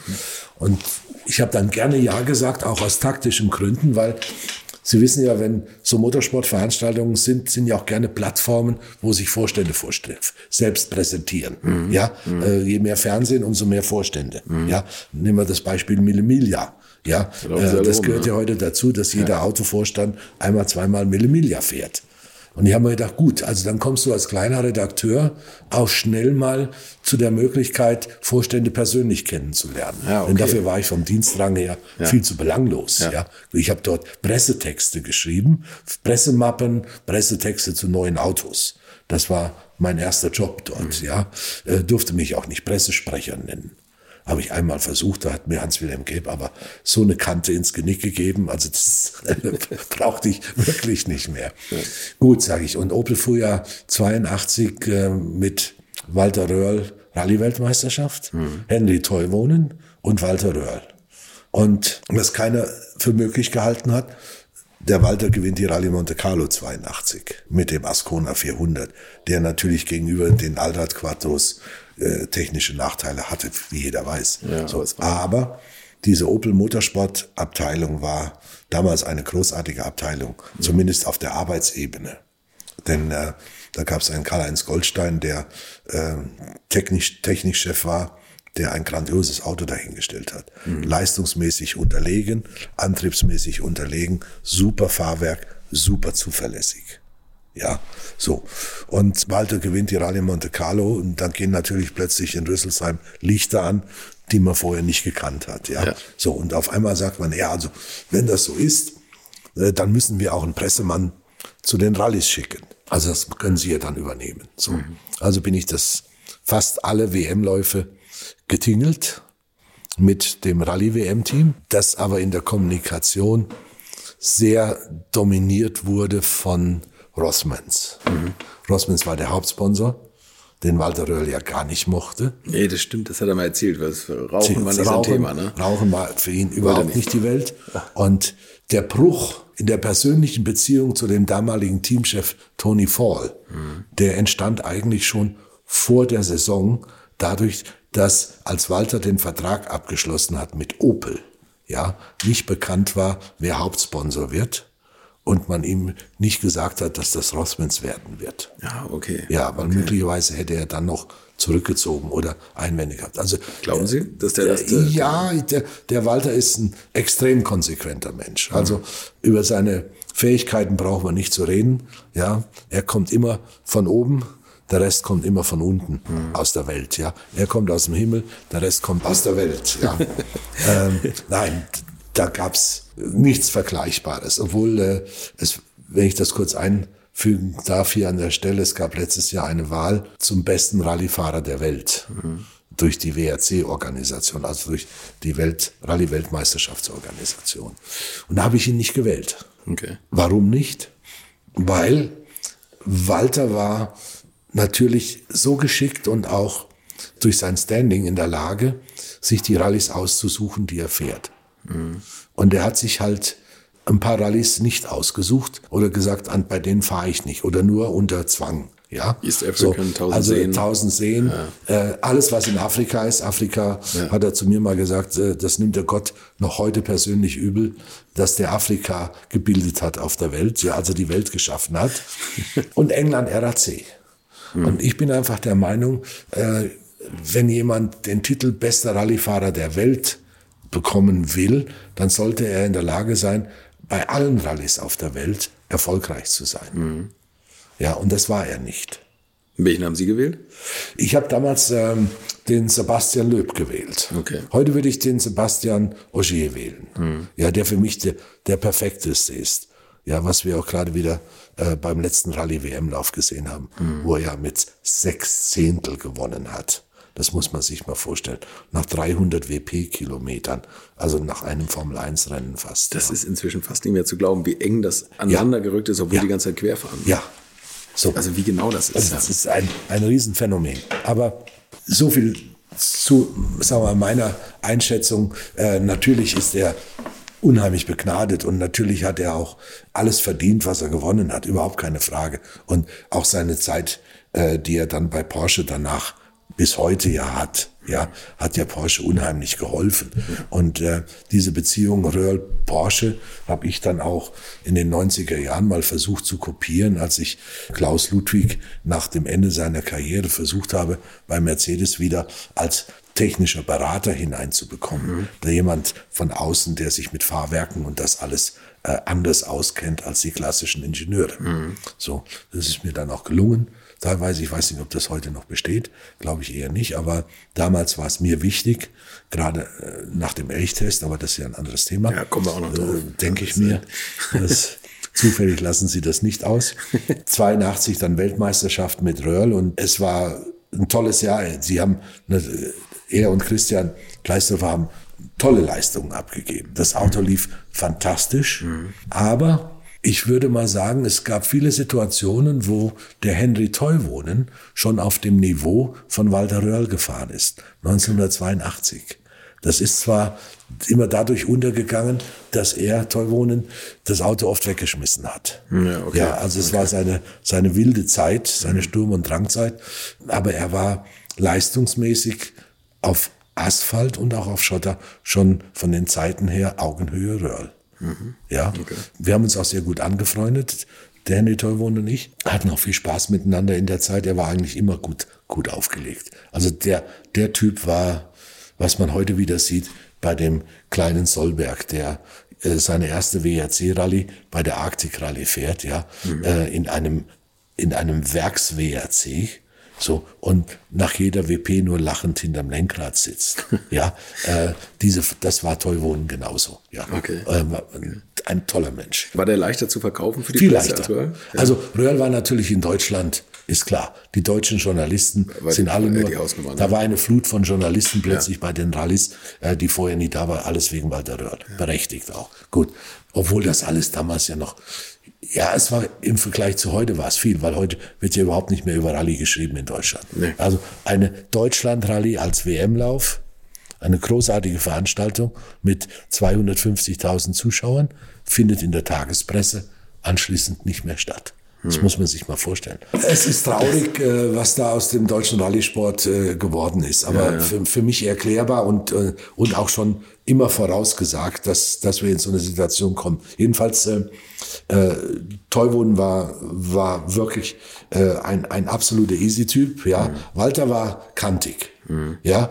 Er war als Fahrer, nochmal gesagt, gigantisch. Er war und ist als Bezugsperson zu Fans heute noch natürlich der Walter, ja, der liebe Walter, er hat ja eine Geduld im Umgang mit Fans, die ist ja heute noch bewundernswert. Aber das war damals auch nicht so, oder? Da war er doch kurz angebunden. Also ich, das sagte er selber, dass er früher eigentlich arroganter war, wie, wie er es sagt er sogar ah, selber. Ne?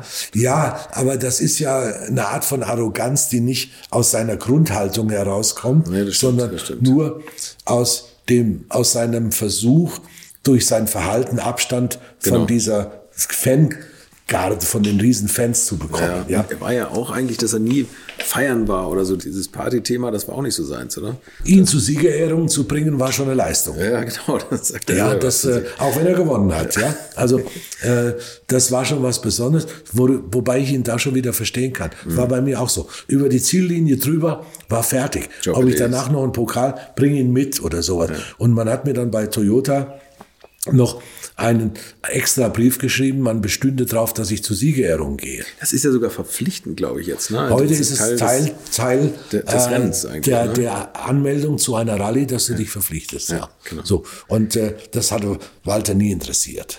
Ja, aber äh, gut, das spricht natürlich auch für ihn. Ja, ja, ja. für den Sponsor, für eine Firma ist das wieder ein Problem, Ja, stimmt, weil die wollen stimmt. natürlich die Bilder haben davon und alles. klar. Aber ich sag mal, in seinem unmittelbaren Arbeitsverhältnis zu einer Autofirma und hier speziell zu Opel konnte er schon sehr kantig sein. So will ich es mal positiv Das ausdrücken. Sie aber toll diplomatisch gesagt. Also man traut sich gar nicht so nachzufragen, ahnt aber verschiedene Sachen. Ja, das, weil äh, man, man hat ihn ein paar Dinge gebeten, die er nicht machen wollte. Und natürlich war ein Spannungsverhältnis von Anfang an zwischen dem englischen Opel-Chef, Sportchef Tony Fall und ihm. Der, der Ja. den Sponsor halt eingebrockt der hat. den ne? so wie Sponsor er es selber eingebrockt hat. sagt. Okay, man konnte ihn noch überreden, die Safari-Rallye zu fahren. Mhm. Und dann auf einmal vor der vorletzten Rallye, das war die Rallye Elfenbeinküste in Abidjan, hat er die Chance, Weltmeister zu werden. Mhm.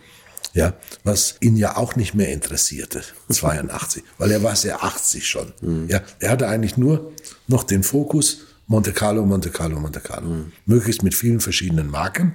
Und möglichst nicht auf die Siegerehrung. So, und äh, naja, ich glaube, dass zum, zum Prinzen zu gehen äh, auf die Burg, äh, das war schon was anderes, als in irgendeinem Saal zu sein oder so. Also, äh, wenn ich so die Bilder heute sehe und Filme, habe ich den Eindruck, das hat er gutiert. Ja, das war schon was anderes. Aber jetzt kann er Weltmeister werden mit Opel. Und umgekehrt, Opel kann endlich mal einen WM-Titel gewinnen mit einem seiner Autos, was ja bis dato nie der Fall war. Und man muss ja auch sagen, dass Opel den Motorsport nie so ernsthaft betrieben hat, dass sie aufgrund technischer Überlegenheit gewonnen haben. Das waren immer die anderen. So, und ähm, Opel war immer so von Enthusiasten gemacht, der Motorsport. Ja, Das war nie eine wirkliche klare Strategie des Vorstandes. Ja, das war so, naja, gibt den da drüben, die, die saßen, Opel Motorsportabteilung saß auf der anderen Seite der Bahnlinie, die nach Frankfurt führt, gibt den Buben halt einen Sandkasten und lass sie drin spielen. Ja, das, das war nie, Dafür war es aber erfolgreich. Ne? Das, waren sie gut. zum Teil ja, aber in der Summe viele Jahre auch nicht. Und äh, wenn ich natürlich sehe, wie der Einstieg von VW war in die Rallye-Weltmeisterschaft, schon 2013 voll glaube ich oder ne? so, ja, die dann sich den Luxus erlaubt haben, einen Sebastian Auger ein Jahr lang in dem Skoda fahren zu lassen, Genau, nur ja. um das ganze Team zu trainieren. Ja, Ja, ja. das sind aber die, das sind die Managemententscheidungen. Das ist das Entscheidende. De- Das Fahren und das Autobauen, da kann ich mir die besten Leute holen. Da habe ich, wenn ich Budget habe, alle Möglichkeiten. Aber eine Entscheidung zu treffen, wir fahren ein Jahr lang ja, mit einem begnadeten Sebastian Auger im Skoda WM-Rallys, damit unser Team das lernt. Das war sensationell. Und das Ergebnis, ein Jahr später war VW waren Weltmeister. sie Weltmeister. Ja. Ne? Das hat der Just Capito bei mir so toll erzählt. Und Ja. Der hat aber auch ein tolles Team von Chris Nissen übernommen. Das hat er auch gesagt. Äh, ne? die hatten, ja, aber die hatten mit Rallye nichts am Er hat mit Rallye nur Paris-Dakar. Halt, ne? Richtig. War, so. aber, aber stimmt, und ja. äh, deshalb fand ich diese Entscheidung, das sind die wahren Entscheidungen. Ja, Mhm. ich war äh, dieser Tage bei Hyundai Motorsport in Alzenau. Mhm. Dort wurde ein Mann verabschiedet, äh, jetzt der hinter den Kulissen neun WM-Titel gewonnen hat. Sieben mit Toyota, zwei mit Hyundai. Das ist nämlich der, der ganze Chef des Werkes dort, der Werkstatt, Workshop, wie das in Englisch Okay. heißt. So und den kannte ich noch aus aus unserer gemeinsamen Toyota-Zeit und ähm, er hat mir auch noch mal äh, das ganze Werk da, die paar hundert Meter groß ist das, lang ist allein das das Werk gezeigt. So, aber das sind die Entscheidungen, wie baue ich was auf, ja. Ähm, Wo man eine wenn- erkennbare Strategie Wenn ich hat, den ne? Grundstein nicht richtig lege, Ja. gibt's kein Haus Ja. drauf, Ja. was vernünftig ist. Und das war bei Opel, gab's nie ein wirkliches Haus. Das war immer so, naja, da haben wir noch ein bisschen Geld, da können wir noch was. Das war aber nie zu sagen, wir machen das und wir wollen Weltmeister werden. Mhm. Aber plötzlich, 82, erschreckt die ganze Welt, weil Opel kann Weltmeister werden. Mhm. Wenn Walter Röhrl die Rallye Elfenbeinküste fährt und ankommt. Das war eigentlich der Auftrag. Aber es war eigentlich nicht geplant bei ihm. Einmal Afrika im Jahr ist schon über seiner Schmerzgrenze. Und äh, es hat dann irre lange gedauert, bis wir ihn überredet haben, doch nach Abidjan zu fliegen, die Rallye zu fahren. Und das ging dann eben nur dadurch, dass Christian Geisdorfer mit einem anderen Beifahrer, mit Bruno Berglund, die Rallye trainiert hat und Röhrl wirklich nur hineingeflogen kam, sich ins Auto gesetzt hat und los. Und dann auch gewonnen. Ich staune, dass er keinen Doppelgänger gesucht hat. Äh, so das wäre aussieht. die Perfektion gewesen, ja. Also das, das ging nicht. Jedenfalls, das war schon damals viel Diskussion, viel Unsicherheit dabei. Und ich habe es auch nicht verstanden, weil nochmal Weltmeister zu werden, ist ja auch nicht verkehrt eigentlich. Nee, nee, nee, aber Ja. das hängt ja auch viel dran, finde ich, für so einen Hersteller. Und für- das ganze gerade für Team, die ganzen Mitarbeiter, die Ja. Motivation. Ja. Irgendwie steht man da auch in der Verantwortung. Ja, so. Und äh, dann gewann er dort, weil Michel Mouton verunfallt ist. Die lag zwar in Führung mit dem Audi Quattro, aber äh, er hat es durchgezogen, fehlerfrei, absolut fehlerfrei, perfekt. So und ist dann schleunigst wieder nach Hause geflogen. Ja, also das ist halt äh, die andere Seite des Bayern, sag ich mal. Ja. aber okay, wir haben auch alle unsere Macken. Und dann konnten sie das maximal ausschlachten. Ja, das denke ich mal, äh, war trotzdem möglich und es liefen ja auch große Anzeigenkampagnen. Damals Opel gratuliert Walter Röhrl zum Weltmeistertitel. Leider liefen die auch gerade in der Zeit, wo Walter Röhrl in England gefeuert wurde aus dem Team. Nämlich Wochen später bei der RAC Rallye, die er gar nicht mehr fahren wollte, aber er sozusagen als Superstar gefeiert werden sollte, weil Opel hatte 82 Europameisterschaft, englische Meisterschaft und Weltmeisterschaft gewonnen. Und das natürlich mit einem englischen Teamchef bei einer englischen Weltmeisterschaftsrallye als Abschluss kann man sich vorstellen, worin das kulminiert, in einer Riesenparty mit 3000 Gästen. Genau sein Ding eigentlich. In einer Convention Hall. Also auf genau das, auf das Walter immer gehofft hat. Ja. Richtig Bock drauf hat. Und ich flog dann damals mit ihm rüber nach England und er sagte mir schon im Flieger, also das macht dir mal keine Gedanken. Ich gehe weder zu der Party, ja, äh, noch beende ich die Rallye. Ich habe auch keine Teamklamotten mehr dabei, nix. Also setz mich da rein und irgendwann relativ früh wird Schluss sein. Da war er wieder. Das führte natürlich dann schon zu einem Affront beim Sportchef, der ihn dann beim Frühstück weggeholt hat und ihm erklärt hat, er wird nicht starten. Ja, er ist hiermit raus. Ich weiß nicht, ob er das Wort feiert äh, gebraucht hat, äh, aber ähm, auf der einen Seite Opel in Rüsselsheim und Deutschland glücklich, ohne Ende mit dem Sieger Walter Röhrl. In England wird er vor die Tür gesetzt, ja. Was er dann noch sehr clever, und da lache ich heute noch drüber, äh, dadurch gezeigt hat, dass er mit der Bahn wegfuhr von Bath, ja. Und dann aus dem Zugabteil noch bei offenem Fenster ein paar deutschen Fotografen nachgewunken hat, ja. Also, ja, das war gut inszeniert, muss ich sagen, passend zu ihm. Also von der Seite war das ein sehr, sehr spannendes Jahr mit Walter Röhrl. Ich würde auch sagen, sehr farbig. Also ich habe einige Farbpaletten von ihm kennengelernt sozusagen. Ja, das glaube ich. Es war das erfolgs erfolgreichste Jahr in der Opel Rallye Geschichte. Ja. Und die Jahre darauf mit Henry Teuron 1983 war dann nicht so erfolgreich natürlich. Dann war Röhrl wieder bei Fiat. Dort fuhr er den 037er. Ja. Da teile ich seine Auffassung voll und ganz. Der beste Hecktriebler Rallyewagen aller Zeiten war. Ja. ja. Und da war er ja auch gleich wieder erfolgreich. Ja, aber das war das Rothmans Opel-Team halt, 82. Und damit auch für mich der erste Einstieg, sag mal, in das Thema Rothmans.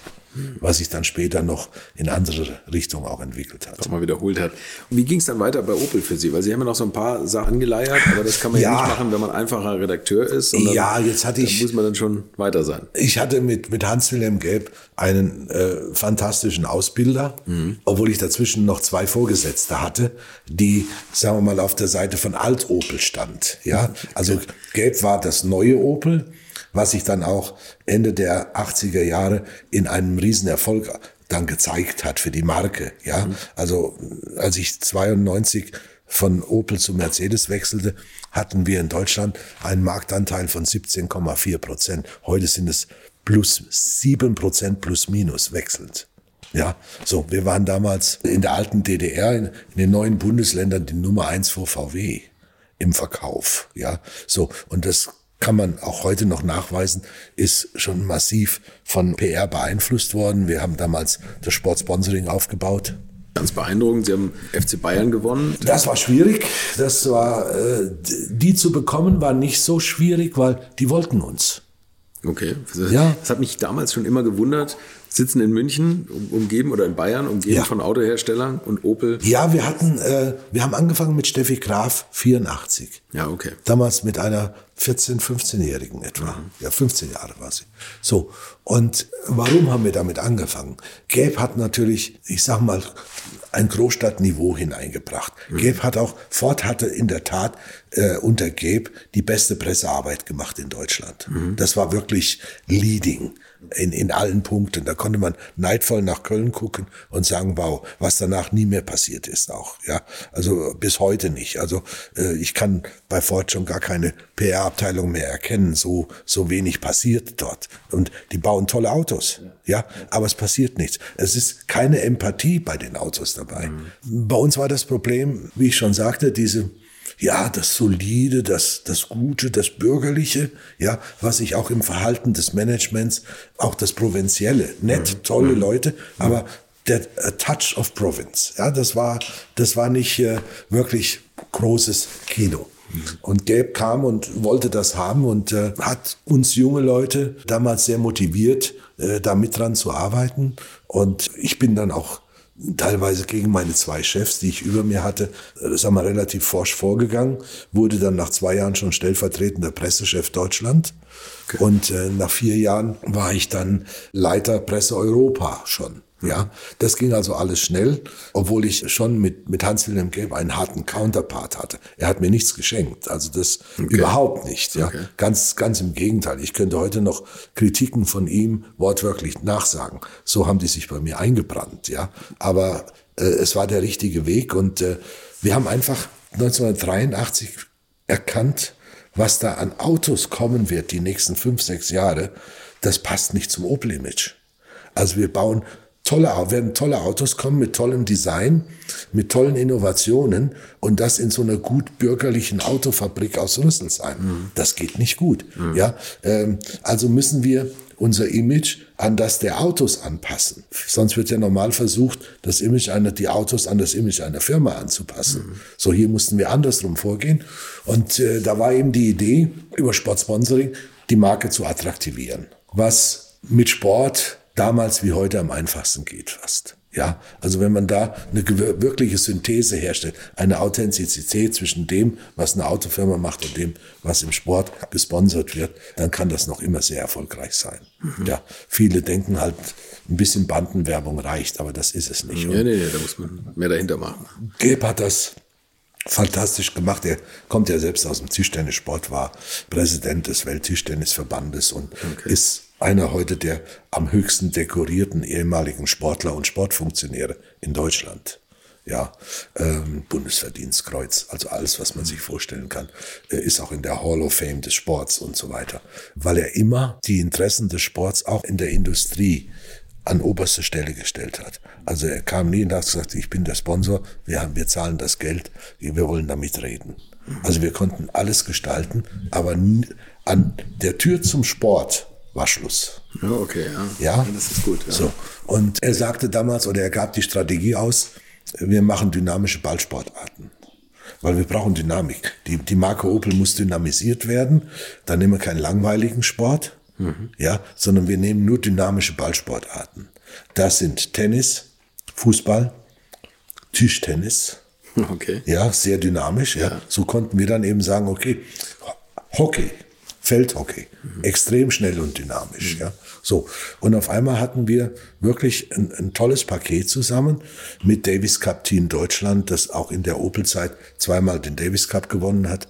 88, 89. Und dann kam 89 eben der Schritt zu Bayern München, die kurzfristig ihren Sponsor verloren hatten. Das war damals ähm, Commodore. Ah, okay. Commodore, ja. Äh, die waren mit Bayern so erfolgreich, dass sie ein Jahr vor Vertragsende ausgestiegen sind, weil sie sagten, wir können unser Image und unsere Bekanntheit nicht mehr steigern mit Bayern München. Das ist ein guter Ausstiegsgrund eigentlich. Ja, so. Und äh, dann kam in der Tat Uli Hoeneß auf uns zu und sagte, ihr macht so ein tolles Sponsoring. Wir waren auch schon ausgezeichnet als bester Sponsor des Sports in Europa und wir könnten uns das mit euch ganz gut vorstellen. Obwohl das alles mitten im Geschäftsjahr passiert ist, war also auch kein Geld da. Also alles Geld, was noch da war, war verplant. Ja, so und die Verhandlungen liefen schon in der Größenordnung zwischen vier und fünf Millionen Mark damals. Das war der größte Sponsorvertrag in der deutschen Sportgeschichte 1989. Und es war hart und wir haben das Geld wirklich aus allen Ecken herausgekratzt, förmlich gekratzt äh, und hatten noch einen starken Gegner. Das war nämlich BMW. Denn Herr Stoiber, der damals Innenminister in Bayern war und Mitglied im Bayern Aufsichtsrat München. Aufsichtsrat, Ja, genau. wollte unbedingt BMW haben und keinen Opel dort. Ja, ist also zum BMW-Chef gegangen und hat gesagt, also es kann ja nicht sein, dass Sie hier aus Ihrem Büro gucken in München aus dem Turm und aufs Olympiastadion und sehen dauernd Opel-Banden dort. Ja, da müssen Sie was tun. Und die hatten dann auch, BMW hatte dann in der Kooperation mit HIP Babynahrung, hatten die eine, ein Konzept vorgelegt und hatten auch mehr Geld geboten. Aber unser Marketingplan, den wir in 32 Stunden ohne Pause geschrieben haben, der hat dann überzeugt. Was waren da so Kernpunkte, wo man. Wir haben einfach geschaut, wo gibt es Plattformen, wo wir beide voneinander profitieren können. Also nicht, wie kommt die Marke Opel in den Sport hinein. Das war klar, Trikot. Aber was gibt es sonst noch außerhalb der reinen Sportwelt an Plattformen, die wir beide zum eigenen Vorteil nutzen können? Okay. Das war unser Ziel. Ja. So. Und da haben wir eine ganze Menge Plattformen definiert, die von, ich sag mal, ja, die Mannschaft kommt auf die IAA zum Beispiel, was vorher auch nie eine Sportmannschaft gemacht hat. Die waren damals äh, 91 das erste Mal auf der IAA mit uns. Wir machen äh, viel im sozialen Bereich, wir machen sehr viel im VIP-Bereich. Also wir waren damals die Ersten, die in der Fußball-Bundesliga einen VIP-Bereich in einem Stadion gebaut haben. Im Olympiastadion. Da- Das war zwar groß genug, aber es gab keinen abgetrennten VIP-Bereich für Opel-Gäste und Bayern München. Und wir waren die Ersten, die sowas überhaupt in der Bundesliga eingeführt haben. Und, und lauter solche Sachen. Und ähm, das wurde dann auch so erfolgreich, dass der ganze Deal 13 Jahre gehalten hat. Das muss man sich auch mal vorstellen. Ein Sponsoring am Trikot hält 13 Jahre. Das gibt's ja kaum in der Bundesliga. In der, in der schnelllebigen Zeit ist Und das heute schon gar nicht mehr. schwierig. Ne? So. Ja. Und es hat sehr viel Spaß gemacht. Es war am Anfang nicht ertragreich. Ja, also wir hatten dem Vorstand versprochen, wir verkaufen dadurch mehr Autos. Das ist aber nicht passiert. Die erste Zeit, das erste, zweite Jahr. Das war sehr hart. Es hat sich auf der Verkaufsseite im Raum München und so kaum was bewegt. Und äh, wir haben dann einen kleinen Trick gemacht. Wir haben die Autovermieter überzeugt, ihre Opel-Mietautos in München zuzulassen. Und dadurch stieg der Marktanteil von Opel in München und der Vorstand war zufrieden. Hat er das nachher mal rausbekommen, wie man da Nein, trickst? nein. Das gibt's ja Äh, und auf der anderen Seite, aber nach zwei Jahren fing das richtig an dann, muss ich sagen. Und Opel hatte zum Schluss, zumindest als ich ausstieg, einen Marktanteil in München von über 20 Prozent, also mehr als BMW. Tatsächlich, Ja. so Ja. hat sie dann doch. Ja, die Fans haben mal gewendet. Ja, man, es gab dann Opel Sondermodelle auch und äh, wir hatten natürlich, ich musste ja gucken, wo finden wir überhaupt noch Gelder? Ja, mhm. es war ja nichts da. Mhm. Wir haben ja im Prinzip unseren letzten Blutstropfen äh, in die Bezahlung des Vertrages gestellt, gesteckt und wollten auf der anderen Seite jetzt aber Marketing- und PR-Aktivitäten machen. Mhm. Ja, also mussten wir weiter Geld zusammenkratzen. Und ich erinnere mich an eine Situation, äh, die, die, die für mich damals wirklich äh, so schreckhaft war. Ich stehe nach der Präsentation Opel und Bayern München, was wir in einem angesehenen München Bierwirtschaft gemacht haben, im Sommer vor, der, vor Beginn der Bundesliga, stehe ich, war ein bisschen müde, weil das war ein anstrengender Tag, das alles musste ja organisiert werden, viel Presse da. Ich hatte damals mir zum Ziel gesetzt, dass ich Leute um mich herum als, als Mitarbeitende nehme, die irgendwo zwar aus dem Münchner Umfeld kommen, aber noch keinen großen Namen haben. Mhm. Ja, weil das war keine Kunst. Also wenn ich in München was mache, rufe ich beim Käfer an. Das war immer so. Ja. ja. Und ich wollte genau das nicht. Mhm. Ich wollte, gerade wir von, aus der Rüsselsheimer Provinz wollten den Münchnern den Eindruck vermitteln, wir kennen eure Gegend hier und wir kennen auch die Leute, die in Zukunft groß sein werden, ja, und nicht die, die heute schon groß sind, ja. Also habe ich als Moderatoren dieser Präsentation zwei Leute aus dem Bayerischen Rundfunk geholt, die damals so die ersten Signale setzten, aus ihnen wird was. Das eine war der Thomas Gottschalk und das andere der Günther Jauch. und ich habe nicht den Herrn Käfer genommen dafür, mhm. sondern ich habe den Alfons Schubeck genommen, mhm. der 89 Koch des Jahres geworden war. Und der kocht heute noch für Bayern München. Mhm. Das war damals sein Einstieg. So, der hat ja heute die ganze, das ganze Catering und wenn die ins Ausland fliegen, dann stellt er die Küche oder macht es selbst genau, und so weiter. Ja. Also aus dieser Partnerschaft ist eine lange Beziehung geworden. So war immer mein Ziel gewesen und ich stehe dann da nach dem Ende der Veranstaltung ein bisschen müde, klopft mir einer auf die Schulter, drehe mich um, sagte, San Sie der Herr Inhöster. Ich möchte euch noch meinen Partner dieser Folge vorstellen und das ist die Firma Kali. Und die machen etwas, wovon ich lange geträumt habe, nämlich immer, wenn ich mal wieder große Rechnungen für kleine Arbeiten am Auto präsentiert bekommen habe. Ich erinnere mich da an meinen Wunsch, bei einem früheren Fahrzeug einige Programmierungen wie Blinkerbestätigung beim Abschließen und so weiter ändern zu lassen. Ich bin fast hinübergekippt bei den Preisvorstellungen des Händlers. Fehlercodes sind auch so eine Sache, wo man vielleicht gerne mal selbst draufschauen würde und nicht zuletzt werden über immer mehr Sensoren am Auto immer mehr Daten erfasst und dafür gefühlt immer weniger Infos an den Fahrer weitergegeben. Auch unfair. Oder habt ihr noch ein Ölthermometer oder das Manometer für Öldruck im Armaturenbrett? Ich nicht. Kali ist da der Problemlöser eurer Wahl. Damit habt ihr die komplette Transparenz über den Zustand eures Autos und holt euch die volle Kontrolle über euer teuer bezahltes Fahrzeug endlich wieder zurück. Als täglicher Begleiter liefert Kali euch die Fehlerdiagnose in Herstellerqualität, Auslesen und Löschen von Fehlercodes, Auslesen und Aufzeichnen von Motor-Live-Daten, sogar mit Referenzwerten zum besseren Verständnis, Freischalten von versteckten Funktionen, bei denen man auch manchmal staunt, was das eigene Auto eigentlich alles kann. Ihr benötigt nur einen Wagen mit OBD2-Stecker und die Funktionen von Kali variieren je nach Hersteller. Aber wenn man mal in die Liste schaut, dann findet ihr alle üblichen Verdächtigen wie natürlich BMW, Mercedes, Porsche, Toyota, Volvo, Land Rover, Opel, Peugeot, Skoda, VW, Mini und viele, viele Marken mehr. Alles lässt sich bequem über eine iPhone- oder Android-App steuern. Es gibt eine kostenlose Version, mit der ihr Basisfunktionen nutzen könnt und eine Lizenz speziell für eure Automarke oder bei Interesse auch für alle Automarken. Und wenn ihr jetzt 15% sparen wollt, dann nutzt den Gutscheincode Alte Schule in einem Wort geschrieben. Einfach Alte Schule bei der Bestellung im Gutscheinfeld eingeben oder klickt auf den Link in den Show Notes, damit der Code automatisch angewendet wird. Alle Infos zu den Marken, zu Funktionen und Preisen findet ihr im Netz unter www.mykali.de. Kali wird mit C geschrieben. Und wie gesagt, den Link zum Rabatt auch nochmal bei mir in den Show Notes. Sag ich, ja, da bin ich. Wer sind Sie? Ja, ich bin der Rudi Egerer. Sag ich, grüß Gott, Herr Egerer, was kann ich für Sie tun? Ich bin der Busfahrer.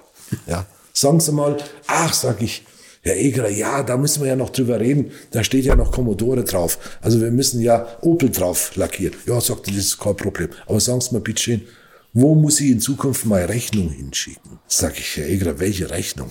Ja, von meiner Bus, Sage ich, äh, davon weiß ich gar nichts. Das steht auch in keinem Vertrag bei Opel drin. Ja, das ist aber so.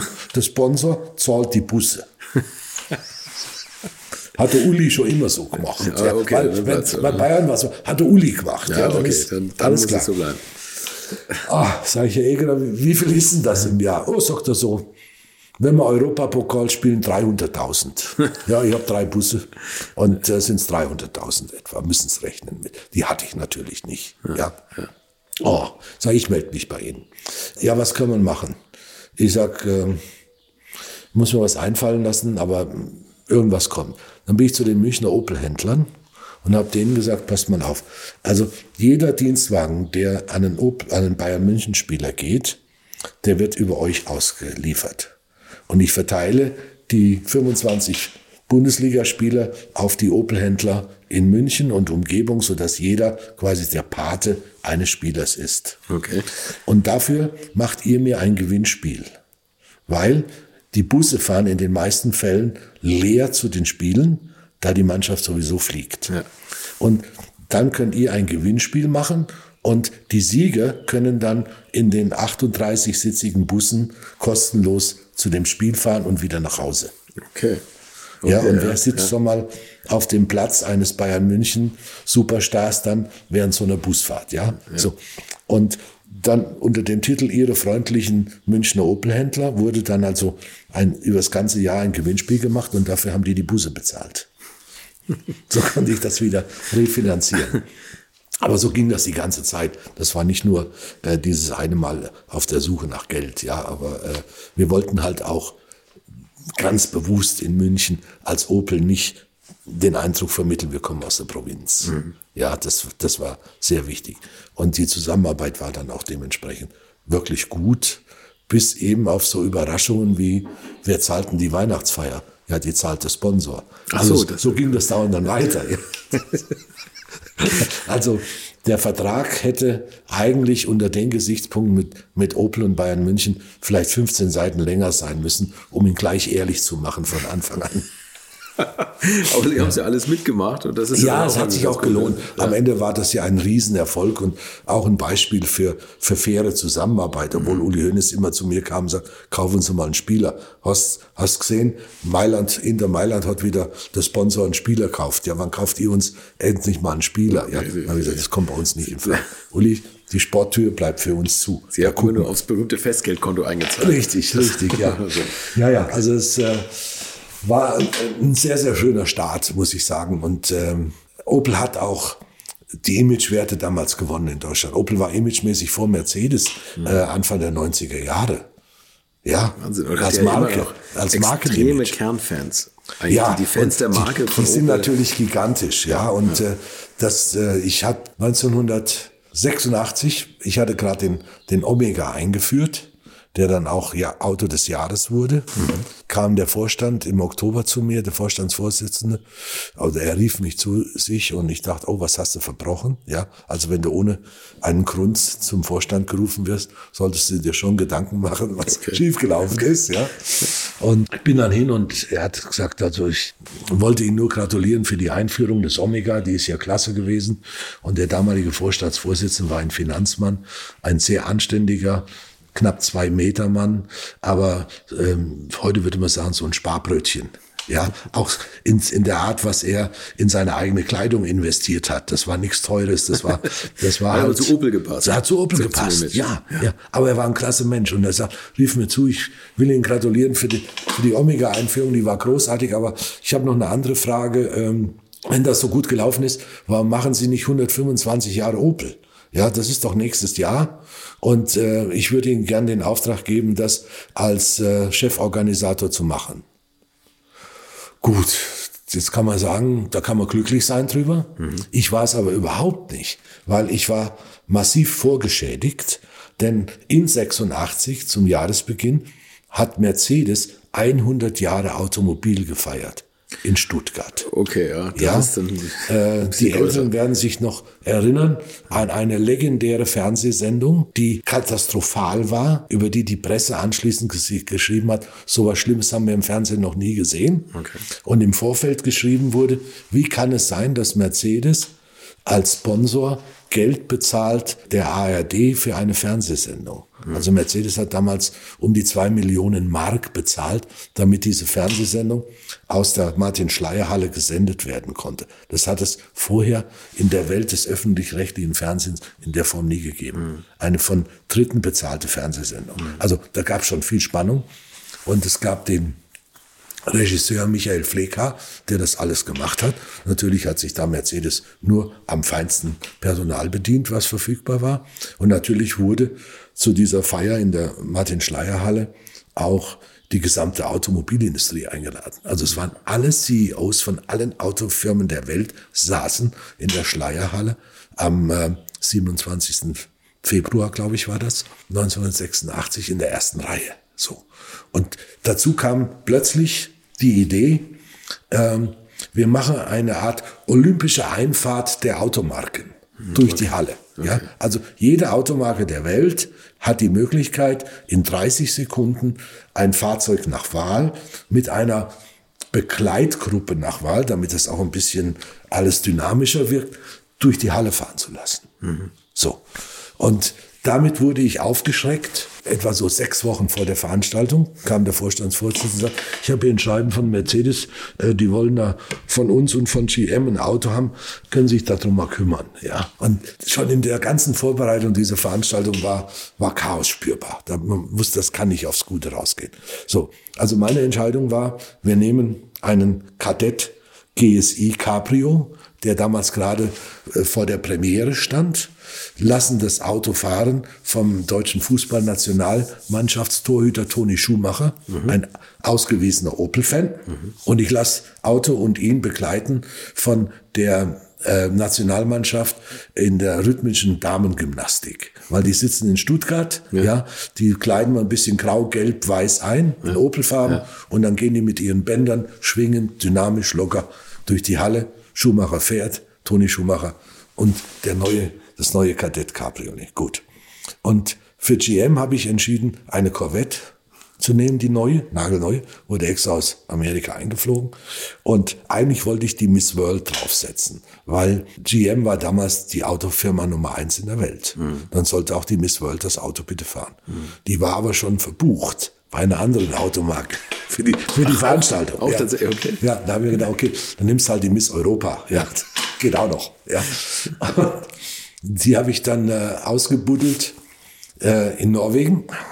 Es war eine Trine Elisabeth Mjörk, ich werde den Namen nie vergessen. Äh, Nicht, weil der Eindruck vielleicht da sein könnte, ich hätte mit ihr was gehabt.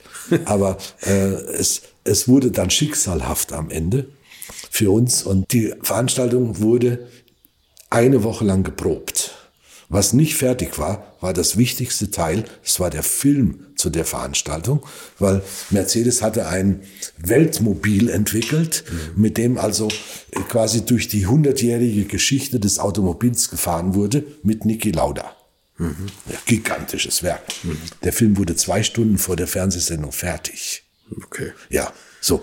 Und wir probten das also eine ganze Woche, wie man 30 Sekunden einmal quer durch die Schleierhalle fährt. Die wollten sogar, dass wir den Toni Schumacher für die eine Woche dort abstellen, nur für die tägliche ein bis zwei Probefahrten. Mit der mit der Trine Elisabeth Mjörk aus aus Norwegen ist mir das gelungen. Die habe ich halt dann so lange vorher, die saß dann den ganzen Tag, hat gewartet, bis es hieß Start the Engine und dann ist sie einmal mit dem Auto quer durch die Halle gefahren. Und dazu kam dann vom Band Playback, Musik äh, im amerikanischen Stil. Also für jede Automarke wurde dann auch noch ein Musikstück komponiert. 30 Sekunden. So, Veranstaltung findet statt, alles sitzt, äh, ich glaube, es waren viereinhalbtausend Leute in der Schleierhalle da, die ganze Weltpresse, die Automobilwelt. Es war alles, was Rang und Namen hat, war da. Bundespräsident natürlich auch. Und dann kam das Signal, Start the Engine. Und meine Corvette springt nicht an. So, jetzt war, waren wir in der Reihenfolge Auto Nummer 29. Das heißt, ich hatte schon noch ein paar Minuten Zeit und ich hatte auch zwei Techniker dabei, die dann sofort an jeden Steckkontakt gegriffen haben. Den haben die Finger geblutet, die haben sich im Motorraum die Finger geschnitten an den Kontakten und alles. So, Auto sprang nicht an. So. Dann habe ich den Michael Fleka gesprochen. Da sag ich dann, äh, nehmen wir die, ich hatte als Begleitgruppe noch amerikanische Cheerleaders, Mhm. weil die gibt's in Stuttgart, kostet auch nichts, sitzen da in den Kasernen. So. Ja, okay. Und ich habe gesagt, okay, dann lassen wir die das Auto schieben. Dann machen wir den Motor nicht, die schieben die gerade mal die 50 Meter quer durch die Halle. Das gibt es nicht. Dann bricht der Zeitplan zusammen, dann ist die Playback-Musik auch durcheinander. Nein, also wenn das Auto nicht kommt, dann bitte äh, nur Cheerleaders. So. Also die größte Automobilfirma der Welt ist nicht in der Lage, ein Auto für 30 Sekunden zum Laufen zu bringen. Ja, muss ich das mal vorstellen. Ja. Äh, es hat mich schon sehr angegriffen und wir haben dann gesagt, okay, also wenn wir nicht kommen, dann müssen wir aber den Redetext vom Moderator ändern, während der Sendung noch, ja. Und äh, es gab einen Verbindungsmann zwischen Automobilfirmen und Pfleg H., ein Journalist, ein leider früh verstorbener, aber von mir sehr geschätzter Journalist namens Gustav Büsing. okay. Ja, der, der liebe Gustav. Den habe ich dann losgeschickt und habe gesagt, du gehst jetzt in die Halle, stellst dich hinter den Moderator, das war der Hans-Jörg Felmi, und änderst sein Manuskript, wenn wir nicht kommen. Ich gebe dir ein Sprechfunkgerät mit und ich sage dir dann zwei, drei Minuten vorher, ob wir es noch schaffen oder nicht. Und dann musst du die Corvette aus seinem Text rausstreichen. Die darf er dann nicht ansagen, weil der liest ja dann einfach alles runter. Klar, ja. So. Und schon sah man im Fernsehen, wie sich Gustav Büsing hinter Hans-Jörg Felmi auf der Bühne aufbaut. dann an sein Funkgerät geht und während die ein Auto zeigten, das quer durch die Halle fährt, hat er ihm schnell ins- im Manuskript das rausgestrichen. So. Also, wir waren dran, ohne Auto. Hans-Jörg Felmi liest vor und dann begrüßen wir aus Amerika Roger B. Smith, den Chairman von General Motors, mit den amerikanischen Cheerleaders. So. Und dann guckt Felmi hoch und sagt, jetzt hätte eigentlich eine Corvette kommen müssen, aber das hat wohl nicht geklappt. So. Ich war in den Katakomben, ja, fast versteckt, ja, und neben mir stand Niki Lauda und sagte, weißt, einen, einen lebenden Toten habe ich noch nie so gesehen wie du. ja, äh, jedenfalls das Auto blieb dann stehen und die, Sendung wurde ein einziger Skandal. Der Zeitplan brach zusammen. Dieser Film war plötzlich 80 Minuten lang, also in einer Jubiläumsveranstaltung 100 Jahre Automobil, einen 80 Minuten Film live im Fernsehen zu zeigen. Der wurde da reingeblendet. Der wurde 80 rein, Minuten. 80 Minuten. Es brach alles zusammen. Die Sendung sollte eigentlich vor den Tagesthemen fertig sein. Nach etwa einer Stunde länger als geplant hat der Bundespräsident die Halle verlassen. Nachdem es ihm nicht gelungen ist, den damaligen Mercedes-Chef Breitschwer zu überzeugen, geht zum brecht die Veranstaltung ab. Er hat ihn wirklich aufgefordert, brecht die Veranstaltung ab.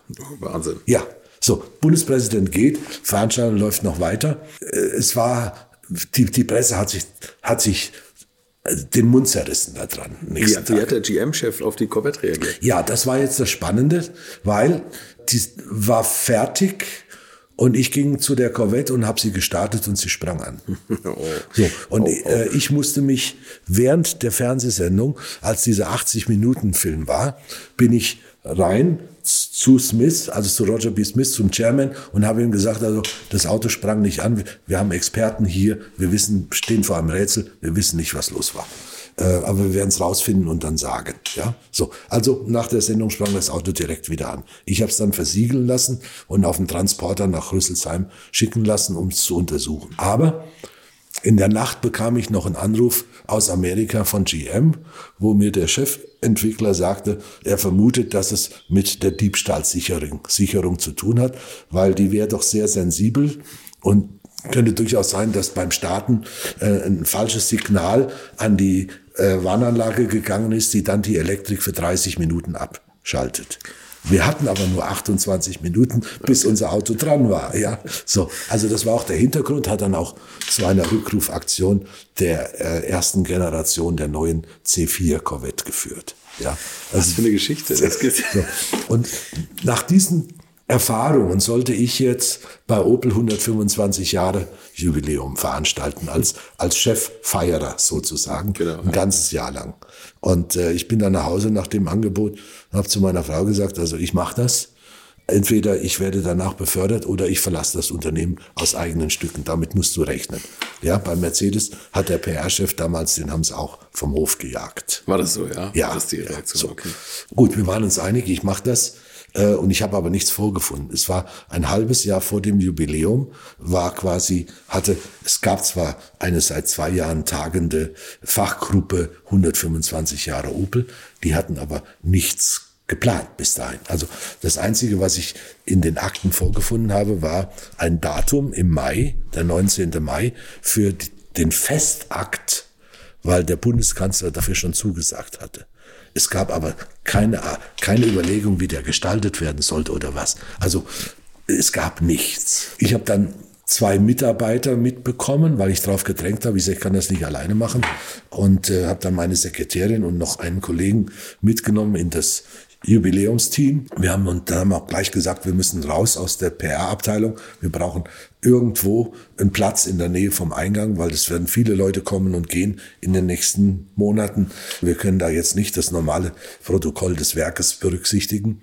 Und man hat uns dann in so ein ja, Art Loft, altes Loft gesteckt, aber das war direkt am Haupteingang und das war passend und äh, ich habe dann dort einen Konferenztisch mit 25 Sitzplätzen reinbauen lassen, weil ich gesagt habe, wir werden hier nie mehr rauskommen. Ja, wir haben gar keine Zeit, wohin zu fahren und zu verhandeln. Ja. die Leute müssen alle zu uns kommen. So. Und dann haben wir Partner gesucht draußen, Eventorganisation, eine Firma, die äh, Zelte aufbaut, weil uns war klar, es, es muss was Großes werden. Und äh, die erste, erste Sitzung mit allen möglichen Lieferanten von außen habe ich so begonnen, dass ich gesagt habe, also bitte als erstes nehmen Sie mir ab, wir sind nicht blöd. Aber wir wissen bis heute nicht, was wir wie machen können und müssen. Wir müssen das alles jetzt hier gemeinsam entwickeln. So. Und so hat sich das dann ergeben. Es wurde dann in der Tat eine, eine ganz tolle, ein ganz toller Festtag, auch völlig anders als die üblichen mit klassischer Musik und mit all dem Zeug, sondern es war eine sehr moderne, sehr frische Art von Veranstaltung. Und danach gab es dann auch noch Festakte in Bochum, in Kaiserslautern in den Werken und vor allen Dingen Tage der offenen Tür. Ja. Und äh, das war spannend, weil sowas hat es vorher noch nie gegeben bei Opel. Und auf die Frage des Vorstands, mit wie viel Besuchern rechnen Sie denn in Rüsselsheim? Und da habe ich gesagt, ja, so 100.000 will ich schon gerne haben. Sonst lohnt sich das gar nicht erst alles zu machen. Ja. Und wir haben den Tag der offenen Tür dann eine Woche nach dem Festakt organisiert. Es kamen äh, knapp 150.000 Zuschauer. Okay. Man musste Bundesstraßen sperren und umwidmen zu Parkplätzen. Ja, äh, alles das ist passiert. Wir hatten Werksbesichtigungen. Wir hatten die größte äh, jemals in Deutschland aufgestellte Zeltstadt vor dem Werk stehen, weil nicht alle Bereiche konnten besichtigt werden. Und wir wollten allen, die bei Opel arbeiten, alle Bereiche, die nicht besichtigt werden konnten, schon die Chance geben, sich darzustellen. Und dazu braucht man Zelte. Ja, und das waren knapp drei Fußballfelder zusammen, was wir an Zelten da stehen hatten.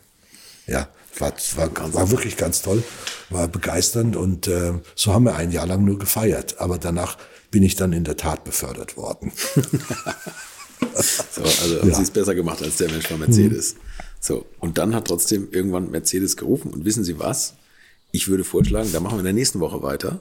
Es gibt ja noch so viele Geschichten. Es gibt noch Okay, den, ja, den A-Klasse. Ja, wenn Elch- Sie das durchhalten und die. Hörer und Zuschauer, ja. Ich, ich denke schon. Ja, gut. Das sollten wir machen. Herr Innenhester, vielen Dank erstmal. Gerne, war mir eine Freude. Tja, mir war es auch eine Freude und ich hoffe euch auch, denn es gibt noch so viel zu erzählen.